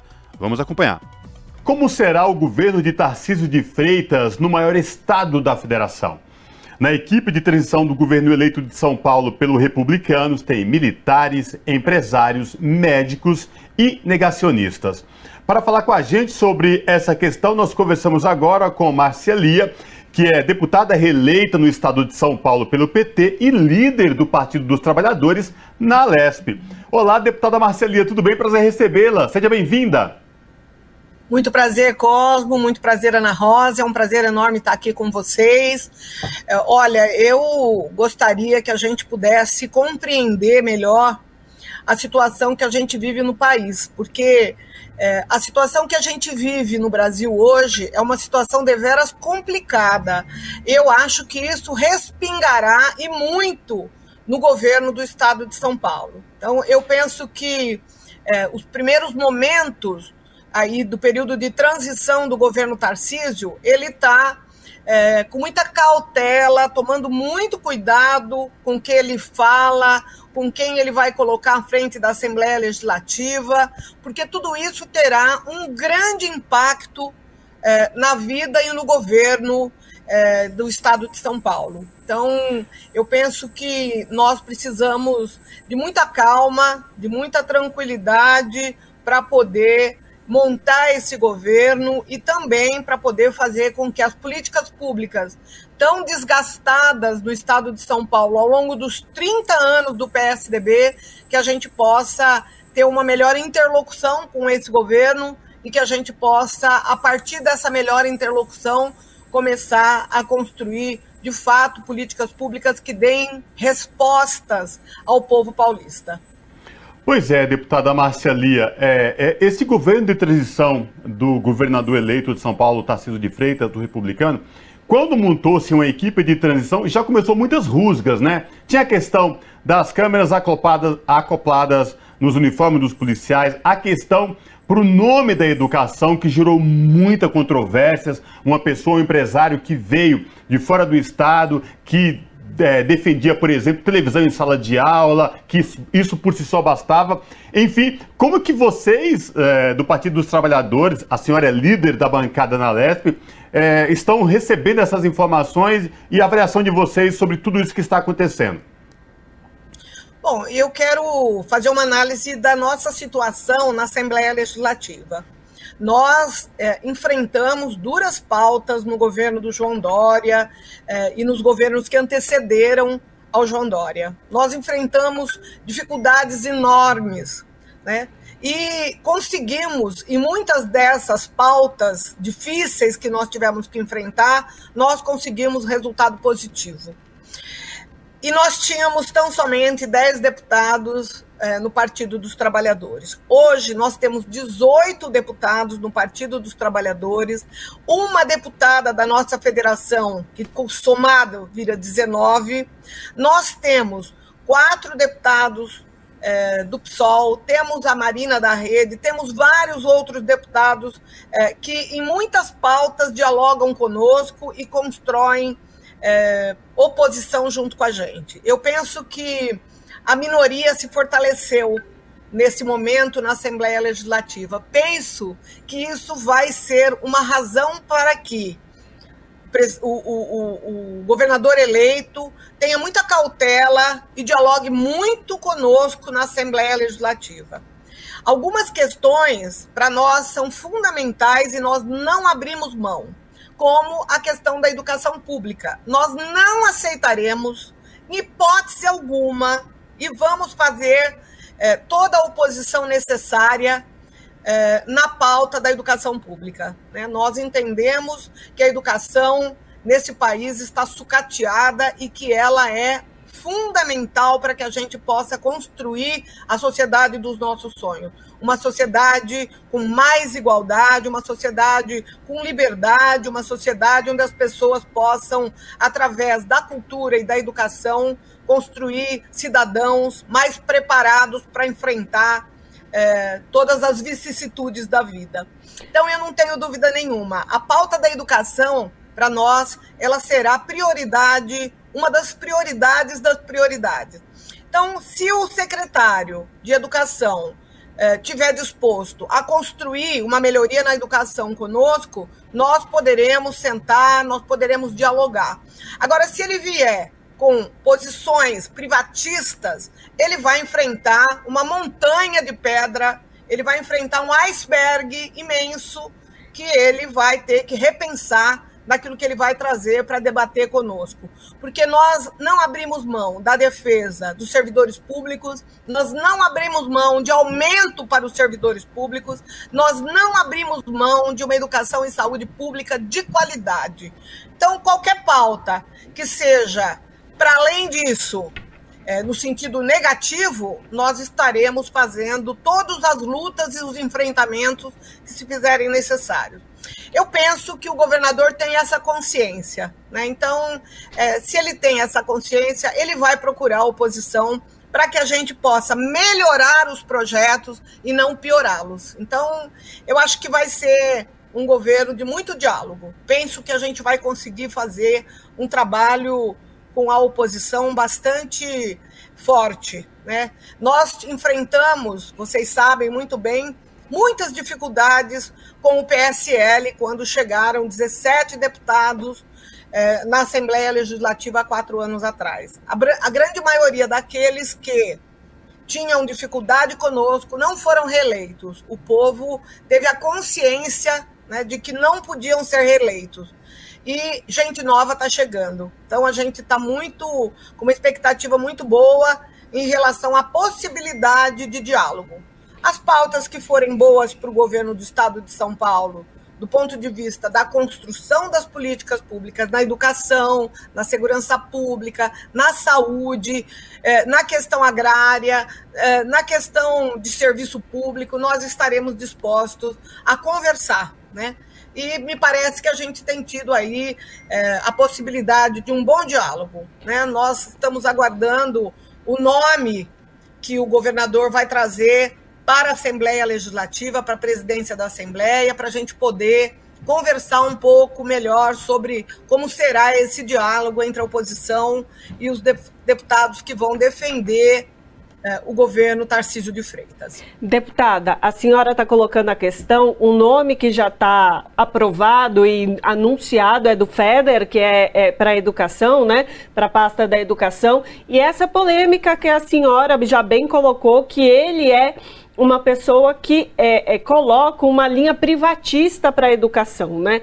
É, mas eu queria trazer é, aqui à tona também uma, outras estratégias que o Tarcísio de Freitas já ventilou, não é nada confirmado ainda, mas que são preocupantes. Por exemplo, criar uma, uma pasta exclusiva para se relacionar com o setor privado, seja ele em, qual setor, uma, uma pasta exclusiva para isso. Isso cabe no governo do estado? Não cabe? Qual a posição da senhora sobre isso? Olha, eu, eu penso que é, o diálogo com a iniciativa privada, na construção de um comércio forte, de uma indústria fortalecida, com geração de trabalho, com geração de desenvolvimento sustentável, é, é uma iniciativa interessante. Né? Agora, o que não podemos aceitar é que a educação, a saúde, né, é, as políticas públicas fundamentais sejam é, entregues para a iniciativa privada. Isso nós não vamos aceitar.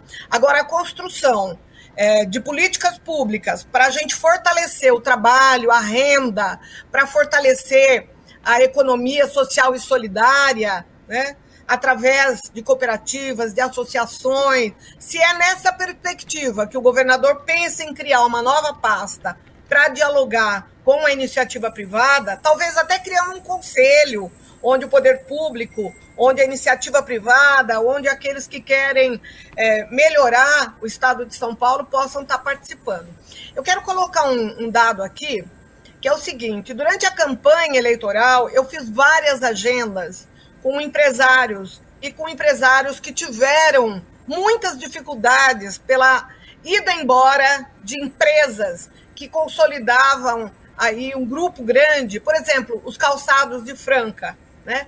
É um exemplo clássico daquilo que nós não podemos continuar é, deixando acontecer no estado de São Paulo. Muitos Eh, proprietários de indústria se, se mudaram do estado de São Paulo, foram para Minas, foram para o Nordeste, foram para a Bahia, porque é, a produção ela era muito mais é, incentivada pelos governos daqueles estados. Né? A cobrança do ICMS era muito pesado, a forma como eles eram tributados é, naquele sistema de compensação antecipada. Então, muita coisa eu ouvi dos empresários de que precisaríamos pensar e repensar para que a indústria paulista possa voltar a ser uma indústria forte, uma indústria que gere emprego, uma indústria que exporte, uma indústria que de fato participe do mercado é, externo, do mercado consumidor de outros países. Então, se é nessa perspectiva que o governador pretende criar uma pasta exclusiva para que nós possamos trazer todas essas dificuldades e construir soluções nós estaremos 100% à disposição para esse diálogo. Se for para pegar o que é público e privatizar, ele vai encontrar muito problema. É, deputada, a senhora traz um dado muito importante, que é essa questão de recuperar a indústria do estado de São Paulo. Porque nos últimos anos, São Paulo perdeu e perdeu muito. A senhora trouxe o exemplo aí do polo de calçados da região de Franca. A senhora mora aí próximo à região de Franca, é dessa região e sabe exatamente do que está falando aqui na região metropolitana de São Paulo e em todo o estado, o poder da indústria, muitas empresas montadoras foram embora e não se trabalhou na perspectiva de trazer outras indústrias. São Paulo perdeu muito. Então, que eu entendi aqui, que a senhora passou para a gente, que nessa perspectiva de reunião com o empresário para voltar a fortalecer a indústria, automaticamente você cria e você gera empregos, ok, muito bem, o trabalho será feito em parceria com muito diálogo. No sentido de pensar em privatizar, e aí eu já toco no ponto de possível privatização da Sabesp, já aí outra história, é isso mesmo, né, deputada?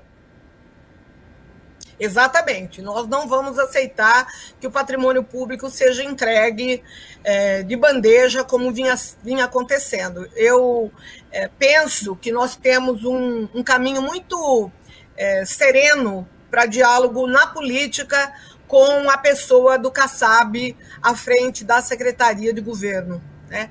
Penso que é, essa interlocução que nós, deputados da oposição, teremos com o governo por intermédio é, do, do, do ex-prefeito Gilberto Kassab deva ser algo na perspectiva de construção. Né? A, eu acho que a oposição se fortaleceu muito nessa eleição. Então, é, não vai ser é, tão fácil para o governo compor maioria quando a pauta for contra o, o, os servidores públicos, contra for, quando for contra o patrimônio público, contra aquilo que nós acreditamos que deva ser benefícios para o paulista, para o paulistano, para todos aqueles que querem um São Paulo melhor, que querem um São Paulo produzindo, gerando emprego, tirando o nosso povo da fome, com políticas públicas para habitação. Nós não temos um programa de habitação no estado de São Paulo, é uma vergonha. É, eu estive conversando outro dia com um secretário de Estado, ele disse que o governo do Estado tem 30 bilhões em caixa e a gente não vê o Estado de São Paulo construir uma moradia, sendo que milhares de famílias moram nas encostas de morro, com risco daquilo tudo desabar, milhares de famílias moram em favelas, milhares de famílias moram na rua.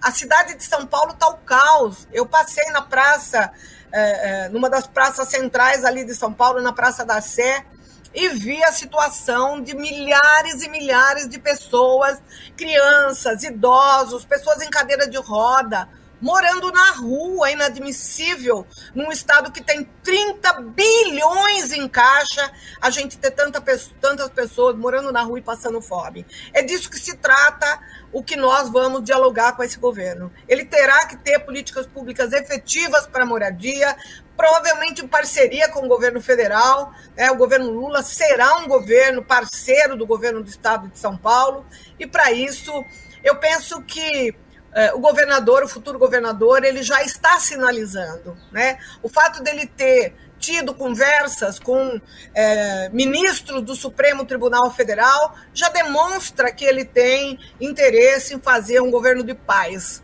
um governo de construção. Então, se ele for nessa linha, ele vai ter parceiros. Se ele for numa linha contrária, ele vai ter dificuldades. Agora, deputada, a senhora tocou num ponto muito sensível do povo brasileiro atualmente, que é a questão da fome, que é a questão de falta de acesso a direito à moradia, porque isso é um direito, está na Constituição. É, a senhora, a, nacionalmente, o governo, o governo que vai ser, comandará a partir de 2023 do, do presidente Lula eleito, já está se articulando para que sejam colocadas em prática ações para combater a fome, para combater a miséria. Aqui no estado de São Paulo, a senhora já bem colocou, a situação é gravíssima. Nós temos é, segundo o censo de São Paulo, mais de 30 mil é, pessoas e famílias vivendo em condição, em situação de rua, sendo que esse número pode ser uma subnotificação, já que é muito difícil se escanear essa população, que é muito é, volátil, né? Essa, essa forma. E, mas eu gostaria de perguntar à senhora o que caberia também ao Estado de São Paulo promover para que a população, na prática, né, para que essa população realmente fosse colocada como prioridade deste governo que, que está para assumir também em 2023 aqui de Tarcísio de Freitas, para que essas pessoas saiam da condição de miséria e de fome, né, que as pessoas não estão podendo se alimentar. Olha, eu acho que a gente precisa ter, claro, a necessidade da gente fortalecer a agricultura familiar no estado de São Paulo. Eu tenho claro que a parceria da Conab, né, com o Estado de São Paulo, com o governo federal, é fundamental para que a gente possa é, reativar programas tão importantes como foi o programa de aquisição de alimentos, que tirou milhares e milhares e milhares de pessoas da fome. Então, nós precisamos de volta de programas que de fato dê conta de que a merenda escolar seja comprada dos pequenos agricultores. Então, fortalecer a agricultura, fortalecer é, os órgãos que distribuem esses alimentos, fortalecer uma secretaria de assistência social para que ela tenha programas que atendam a essa população na ponta é fundamental. O programa de aquisição de alimentos foi um grande parceiro do governo federal, do governo Lula, para que nós retirássemos o Brasil do mapa da fome. Infelizmente, né, quando o Michel Temer assumiu, ele acabou com o programa e o Bolsonaro é, acabou definitivamente. Só tem um nome lá, porque não tem orçamento. Se não tem orçamento, não tem como a gente viabilizar a produção e a venda e a logística de entrega desses alimentos. Então, eu penso que o governo Lula tem claro a necessidade da volta do Ministério do Desenvolvimento Agrário, que me parece que agora vem como Ministério da Agricultura Familiar e da Alimentação Saudável. Isso é fundamental. Né? E já tem aí uma sinalização positiva nesse sentido. Fortalecer o INCRA, e o Estado de São Paulo fortaleceu o ITESP. O ITESP é um órgão fundamental para que a gente possa planejar a produção de alimentos, para que a gente possa regularizar terras, para que a gente possa, é, de fato, dar assistência técnica, em parcerias com o INCRA, inclusive. Né? Tudo isso é muito importante. E eu acho que se o governo do Estado tiver a compreensão colocar um secretário da Agricultura que de fato tenha não só compromisso com o agronegócio, mas que também tenha a compreensão da importância da agricultura familiar, porque hoje a agricultura familiar produz 75% dos alimentos que estão consumidos pelo povo brasileiro. Então, não podemos abrir mão da agricultura familiar. Precisamos ter recursos, subsídios, precisamos ter programas é, no Acelera São Paulo, precisamos ter programa no Banco do Povo, que, aliás, é, é outra coisa que a gente precisa fortalecer mas eu não abro mão do fortalecimento do ITESP como uma política pública séria e fundamental na construção é, desse caminho para que a gente possa melhorar aí o consumo de alimentos e alimentos saudáveis para a população paulista. Então, se o governador entender que o ITESP e que parcerias com a Conab, que parcerias é, com o CEAGESP, que a parceria com seriedade para que essas políticas públicas possam ser efetivas, eu não tenho dúvida que, tendo habitação de qualidade, tendo alimentos, o restante vai ser gerado automaticamente. É aquilo que o presidente Lula fala. Né? Se você entender algumas políticas públicas como sendo investimento e não gasto, você faz com que a economia seja aquecida, com que as pessoas tenham emprego, e é isso que as pessoas querem: emprego para ter dignidade, para poder comprar o seu alimento, para poder é, colocar a sua criança na escola e poder pagar material escolar das suas crianças, para poder ter uma saúde pública que dê conta é, daquele momento em que a família está com, com dificuldades é, na questão da saúde. Então, eu penso que se o governador Tarcísio tiver a compreensão de que o governo federal pode contribuir muito com o estado de São Paulo, acho que a gente vai poder fazer um belíssimo governo no estado de São Paulo. A eleição passou, né? A gente quer é melhorar o estado de São Paulo.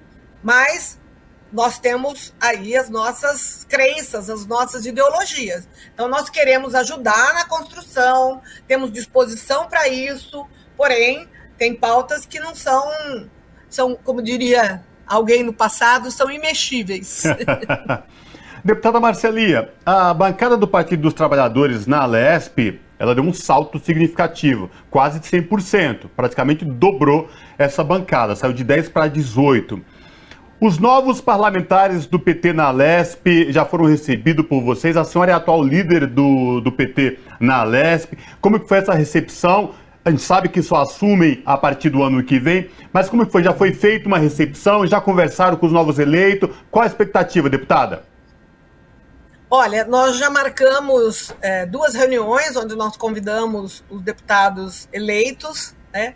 É, alguns puderam ir, outros já tinham compromissos, outros ainda continuam sendo vereadores, enfim, têm os seus compromissos de agenda nas suas cidades ou na, na sua Câmara Municipal, mas eu penso que vai ser uma bancada muito qualificada, são pessoas preparadas, são pessoas que já têm experiência, alguns já foram deputados, é, alguns já foram deputados várias vezes, outros já têm uma história de construção é, em governos nossos do PT.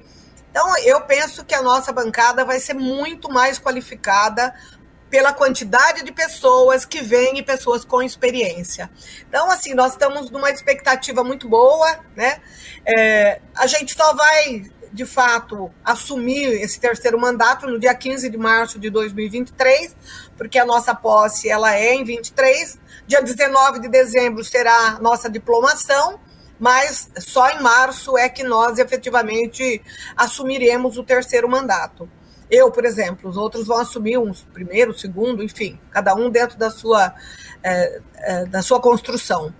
E a gente está com muita expectativa de que a nossa federação, que são, somos 19, porque a Alessi Brandão do PCdoB é da nossa federação, então, na verdade, nós trabalharemos com 19 deputados. Né? A Alessi já foi, inclusive, convidada para começar a participar das reuniões da bancada dessa, desse final de mandato aqui. Né? Temos várias, várias discussões ainda é, que se farão nesse ano, como, por exemplo, o orçamento, as contas do governador, várias coisas importantes. E a Alessi tem sido convidada para participar conosco, assim como os novos deputados. É isso, então. A gente aproveita e parabeniza a senhora, desejo um bom mandato para a senhora e para a sua equipe. Então, conversamos com a deputada Márcia Lia, reeleita pelo Partido dos Trabalhadores e atual líder do Partido dos Trabalhadores lá na Alesp, que é a Assembleia Legislativa de São Paulo. Deputada, muitíssimo obrigada pela sua participação conosco aqui hoje.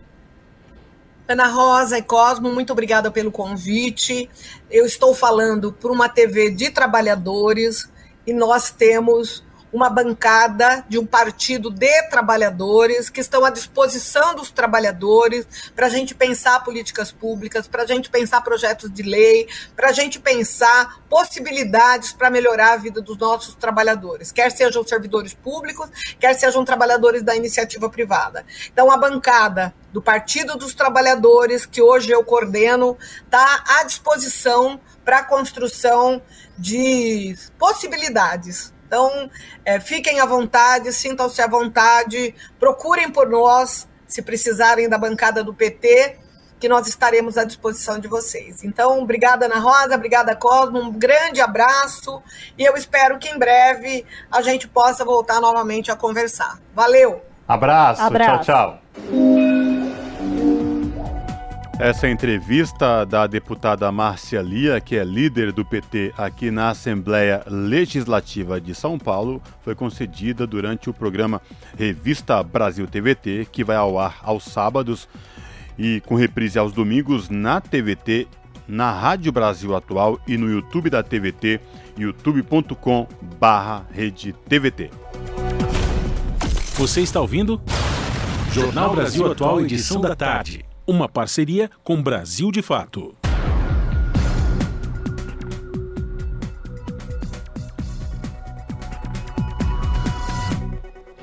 Dezoito horas e 39 minutos. No último sábado, a ocupação 9 de julho abriu as portas para a décima edição da Feira Esquerda Livre. Foi a segunda vez que o local recebeu o evento, desta vez numa versão gastronômica. A reportagem é de Júlia Pereira. A Feira Esquerda Livre chegou à sua décima edição no último sábado. Dessa vez, a ocupação 9 de julho, localizada no centro de São Paulo, foi o local escolhido para abrigar o evento. Numa versão especial gastronômica, a feira reuniu pratos brasileiros e estrangeiros, comida vegana e vegetariana, além de doces e bebidas, como as cervejarias do Bruno e da Eneide. Estamos aqui representando três cervejarias periféricas que a gente chama de fora do eixo, que são cervejas que fazem uma combinação interessante dentro de um contexto de esquerda, de mulher, de negro, de, de LGBTQIA+, de povos de, originais. De povos originais, estamos aqui. Lembrando aí que a cerveja é periférica, é uma cerveja feminina, onde mulheres entram na concessão da panela e fazem com malte, o lúpulo, a água mineral, a melhor cerveja periférica que existe em São Paulo. A Feira Esquerda Livre foi criada em dezembro do ano passado. A proposta é a de reunir trabalhadores e trabalhadoras em um único espaço, com a exposição de vários setores da produção artesanal de empreendedores de esquerda. O Cacá que já participou de quase todas as edições da feira com as suas cachaças artesanais, destaca a importância do evento para o fomento da pequena economia. Bom, legal dizer que a Feira Esquerda Livre é uma feira que é, fomenta muito a pequena economia, é, vem dentro de uma filosofia de esquerda comprar da esquerda e da gente criar é, é um, uma saída é, mercadológica que apoia o pequeno artesão, o pequeno produtor e dentro de um esquema muito solidário de um pessoal 100%. O Fábio Bonavita, um dos idealizadores da Feira Esquerda Livre, lembra que ao longo desse um ano de existência, o evento já passou por diversos outros espaços simbólicos. A gente já fez desde o início, desde dezembro do ano passado, no Sindicato dos Comerciários. A partir de agosto fizemos no Armazém do Campo, no galpão do Armazém do Campo. E agora, né, aqui nesse momento, é a segunda vez que a gente está vindo para a ocupação da 9 de julho. Como vocês podem perceber, são espaços icônicos da esquerda. Isso é extremamente importante para nós, porque nós fazemos questão de ter pessoas de esquerda, tanto os expositores como os visitantes. Segundo a organização, as 10 edições da Feira Esquerda Livre já reuniram em torno de 400 expositores, sendo 85% composto por mulheres, como a Elis, que desde o início leva as suas deliciosas bolachas artesanais para o evento. Eu sempre procuro estar tá chamando as pessoas para fazer parte disso, que é uma forma da gente alimentar a economia solidária, os empreendimentos autorais das pessoas de esquerda que estão aí com a gente né, na luta, porque essa feira é um ato de resistência. Essa feira é, é, é um momento de, de fato, resistir diante desse mercado louco que a gente não consegue acompanhar. E é isso, eu acho que para mim estar tá na feira é, é, muito maravilhoso, é muito gratificante, eu fico muito feliz de poder estar tá nesse espaço e feliz de poder levar o meu produto e receber o produto dos meus também nesses momentos. Nos dias 15 e 16 de dezembro, a Feira Esquerda Livre vai estar no Sindicato dos Comerciários, em São Paulo. E no sábado, dia 17, a feira fecha o ano de 2022 com a realização da 13ª edição no galpão do Armazém do Campo do MST, também em São Paulo. Júlia Pereira, Rádio Brasil Atual e TVT. Jornal Brasil Atual, edição da tarde, são 6 horas e 43 minutos. Novo recorde de desmatamento engrossa herança maldita de Bolsonaro na Amazônia. Alertas entre agosto e novembro são os piores já registrados pelo INPE no período e entrarão na conta do governo eleito de Luiz Inácio Lula da Silva. A reportagem é de Murilo Pajola, do Brasil de Fato.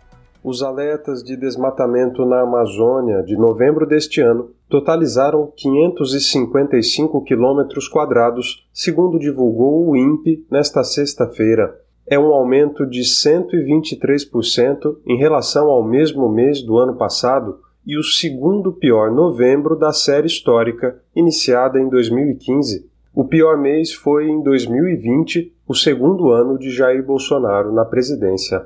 Já entre agosto e novembro deste ano, a área sob alertas de desmatamento foi a pior de toda a série histórica, com mais de 4.500 quilômetros quadrados. Esse número representa mais do que o acumulado entre agosto e dezembro de 2020. A taxa anual de desmatamento na Amazônia é medida pelo INPE entre agosto e julho do ano seguinte. Por isso, a devastação recorde registrada no final deste ano entrará na conta do desmatamento do primeiro ano do governo Lula, a ser divulgada em agosto de 2023. A equipe de transição do petista anunciou medidas emergenciais com o objetivo de derrubar os índices de desmatamento já no primeiro trimestre de 2023, entre elas o embargo de terras remoto, feito a partir do monitoramento de satélite, e a reconstrução orçamentária do IBAMA, sabotado pelo governo Bolsonaro. O município campeão de desmatamento dos últimos quatro meses foi Lábrea, no sul do Amazonas, com 209 quilômetros quadrados. A cidade fica na região chamada de Amacro, junção das siglas de Amazonas, Acre e Rondônia. Na tríplice fronteira estadual, se consolidou uma nova frente de desmatamento durante o governo de Jair Bolsonaro. O movimento foi impulsionado pelo enfraquecimento da fiscalização e o incentivo ao agronegócio predatório. Segundo o Observatório do Clima, o desmatamento em Lábrea também é explicado pela expectativa de reconstrução da BR-319, a chamada Manaus-Porto Velho. É uma das obras consideradas prioritárias por Bolsonaro e corta uma das áreas mais preservadas da floresta amazônica. A licença prévia da rodovia foi concedida pelo IBAMA em junho deste ano, contrariando pareceres técnicos do próprio órgão ambiental. Esse resultado chega três dias depois da aprovação da regulação europeia contra o desmatamento importado. A decisão histórica da União Europeia proibiu a entrada de commodities agrícolas produzidas em áreas desmatadas de 2021 em diante. Agora, empresas importadoras terão que provar a origem legal dos produtos por meio da geolocalização de culturas associadas a imagens de satélite. De Lábrea, no Amazonas, para a Rádio Brasil de Fato, Murilo Pajola. As notícias que os outros não dão. Jornal Brasil Atual. Edição da tarde. Uma parceria com Brasil de Fato. 6 horas e 47 minutos. Planos de saúde devem informar sobre descredenciamento de hospitais e clínicas. Segundo a legislação, a operadora deve informar as alterações com pelo menos 30 dias de antecedência. Com reportagem de Mariana Lemos, a locução é de Douglas Matos, do Brasil de Fato.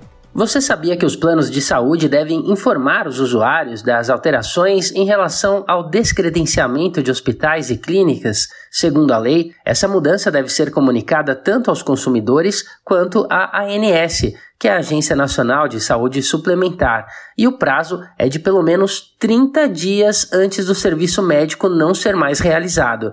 Como diz o artigo 17 da lei que regulamenta os planos de saúde, há o compromisso do plano com os consumidores em relação à manutenção dos serviços e contratos, e a substituição é permitida desde que seja por outro prestador equivalente e mediante a comunicação aos consumidores com antecedência dos 30 dias. O não cumprimento da regra pode levar o paciente a ter uma negativa do atendimento numa hora em que necessita do serviço médico, como uma consulta ou um exame, por exemplo. E por isso é importante saber que a justiça brasileira já possui jurisprudência em casos como este. De acordo com o IDEC, o Instituto Brasileiro de Defesa do Consumidor, se o paciente contratante ou dependente do plano estiver internado e o descredenciamento ocorrer durante esse período, o hospital deve manter a internação e a operadora do plano precisa arcar com as despesas até a alta do paciente. O Instituto também entende que o Código de Defesa do Consumidor se aplica a esses contratos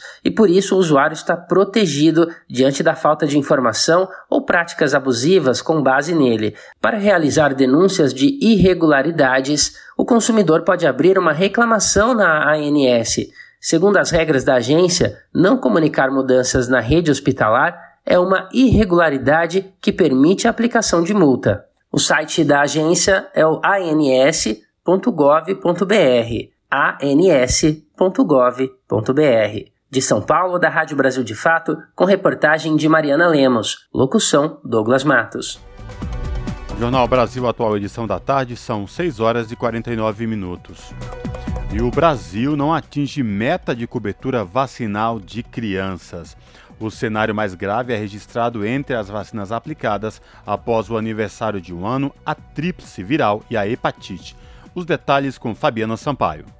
O Brasil ainda não atingiu a meta de cobertura vacinal para a maioria dos imunizantes do calendário básico infantil em 2022. Uma análise do Observatório de Saúde da Infância da Fiocruz aponta que a vacina BCG é a única do calendário infantil que já bateu a meta de cobertura neste ano no país. 90% dos bebês menores de um ano foram vacinados com imunizante que previne formas graves de tuberculose. O cenário mais grave é registrado entre as vacinas aplicadas após o aniversário de um ano. A tríplice viral, sarampo, cachumba e rubéola, a tetraviral, que inclui também a primeira dose da varicela, e a hepatite A. Todas estão com cobertura inferior a 50% da população. Patrícia Boccolini, coordenadora do Observa Infância, afirma que há risco de retorno de surtos de doenças que já foram erradicadas no país. É, a gente, nos últimos três anos, a gente observou 26 mortes de sarampo em crianças menores de 5 anos anos. Isso é um dado preocupante, porque se a gente olhar para o passado de duas décadas atrás, de 15 anos atrás, a gente, na verdade, teve um óbito de sarampo por criança menor de 5 anos. Ou seja, essa situação de 3 anos para cá está refletindo é, essa queda na cobertura vacinal. Então é importante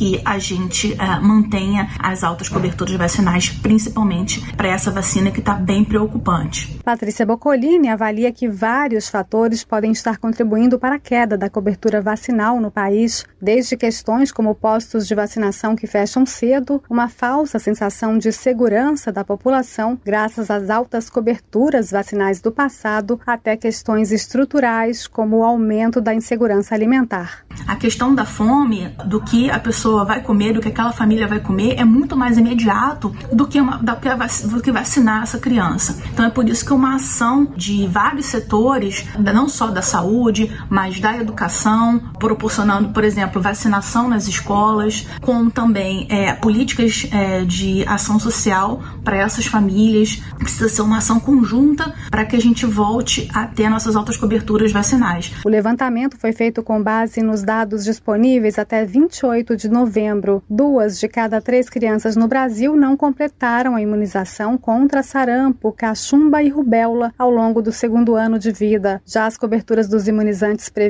no calendário para bebês menores de um ano ficou abaixo da meta em todos os casos, mas os registros, de acordo com o Observa Infância, indicam maior adesão à vacinação nessa faixa etária. O Ministério da Saúde informou em nota que acompanha com atenção as coberturas vacinais em todo o país e segue priorizando a vacinação como estratégia de prevenção às doenças. A nota diz ainda que a pasta presta apoio aos estados nas ações de incentivo à vacinação e que todas as vacinas do calendário calendário nacional estão disponíveis durante todo o ano nas unidades básicas de saúde. Da Rádio Nacional no Rio de Janeiro, Fabiana Sampaio. 18 horas e 53 minutos. E Rio faz busca ativa por crianças que não se vacinaram contra o sarampo. Os detalhes com Cristiane Ribeiro. Agentes da Secretaria de Saúde da cidade do Rio de Janeiro continuam nesta segunda-feira a busca ativa por crianças que ainda não se vacinaram contra o sarampo. São pelo menos 16 mil crianças morando em bairros com risco epidemiológico alto para a doença, como Manguinhos, na Zona Norte, Santo Cristo, na região central da cidade, e Rio das Pedras, Recreio dos Bandeirantes e Bangu, na Zona Oeste. O secretário de Saúde do Rio, Daniel Sorans, explicou que a varredura vai até a próxima terça-feira, dia 20, e que o objetivo é aumentar a cobertura vacinal contra o sarampo na capital e conter eventuais surtos. Segundo ele, o órgão segue orientação da Organização Pan-Americana de Saúde e as equipes da atenção primária e da vigilância em saúde estão indo às casas para conversar com as famílias e verificar a situação de crianças de seis meses a quatro anos que ainda não tomaram as doses da tríplice viral, a vacina que previne sarampo, cachumba e rubéola. Quem não está com a caderneta em dia pode tomar a vacina na própria casa durante a busca ativa, já que a intenção é justamente facilitar o acesso à imunização. Nas visitas, a equipe verifica ainda a situação de crianças e adolescentes até 14 anos, para orientar os pais quanto à atualização. O esquema da tríplice viral é composto por doses aos 6, aos 12 e entre 15 meses e 4 anos de idade. Em caso de dúvidas, os pais devem ir a uma clínica da família ou a um centro municipal de saúde, levando a caderneta de vacinação do paciente. Em todo o estado, a imunização contra a tríplice viral caiu de 94% para 56% entre os anos de 2017 e 2021. Somente no município do Rio, a cobertura com a vacinação em crianças até dois anos passou de 75% em 2021 para 63% em 2022. Da Rádio Nacional no Rio de Janeiro, Cristiane Ribeiro. E movimentos populares exigem eleições gerais no Peru. Com reportagem de Michele de Mello, a locução é de Douglas Matos, do Brasil de Fato. O Peru vive dias intensos de crise após a destituição e prisão do ex-presidente Pedro Castillo. Partidos políticos e movimentos populares realizam manifestações na capital Lima, no sul do país, em Arequipa, Ayacucho, Ica, Tacna e no leste, em Cusco, para exigir a convocatória de eleições gerais. Um grupo de manifestantes também se mantém em vigília em frente à prisão de segurança máxima onde Pedro Castillo está detido. Com cartazes e gritos de ordem, os movimentos denunciam que Castillo foi vítima de um sistema corrupto e racista. Em 16 meses de governo, o ex-presidente foi alvo de três tentativas de impeachment e teve cinco investigações abertas pelo Ministério Público contra ele próprio e familiares. Organizações de esquerda que compuseram a base do governo Castillo defendem a realização de eleições com um referendo para a convocatória de uma Assembleia Constituinte no Peru. Uma das lideranças dessa reivindicação é Lucia Alvites, socióloga e dirigente do Partido Novo Peru.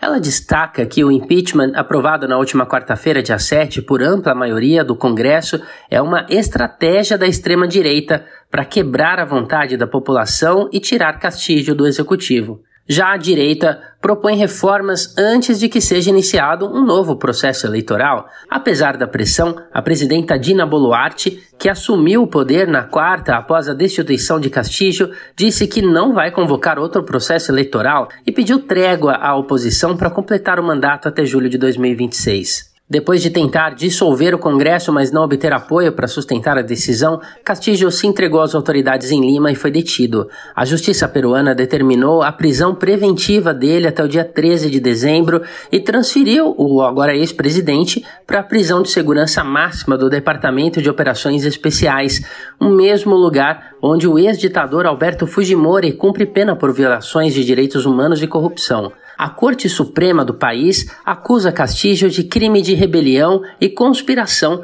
por tentar fechar o Congresso e sugere risco de fuga. Com o abandono do seu ex-advogado, agora quem fará a defesa de Castillo será Aníbal Torres, que foi o chefe do Conselho de Ministros do governo entre fevereiro e novembro deste ano.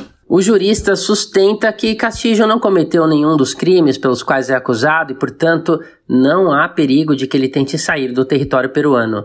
E segundo o procurador-geral do Peru, Daniel Sorria, o presidente deposto pode ser condenado a uma pena que varia de 10 até 20 anos de prisão por sedição, abuso de autoridade e perturbação da tranquilidade pública.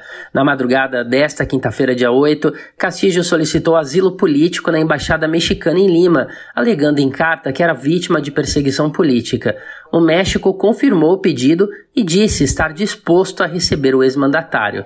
O governo mexicano também abrigou Evo Morales e Álvaro Garcia Lineira após o golpe de 2019 na Bolívia. O ex-presidente boliviano, inclusive, se solidarizou com Castillo e pediu unidade em torno do governo de Dina Boluarte.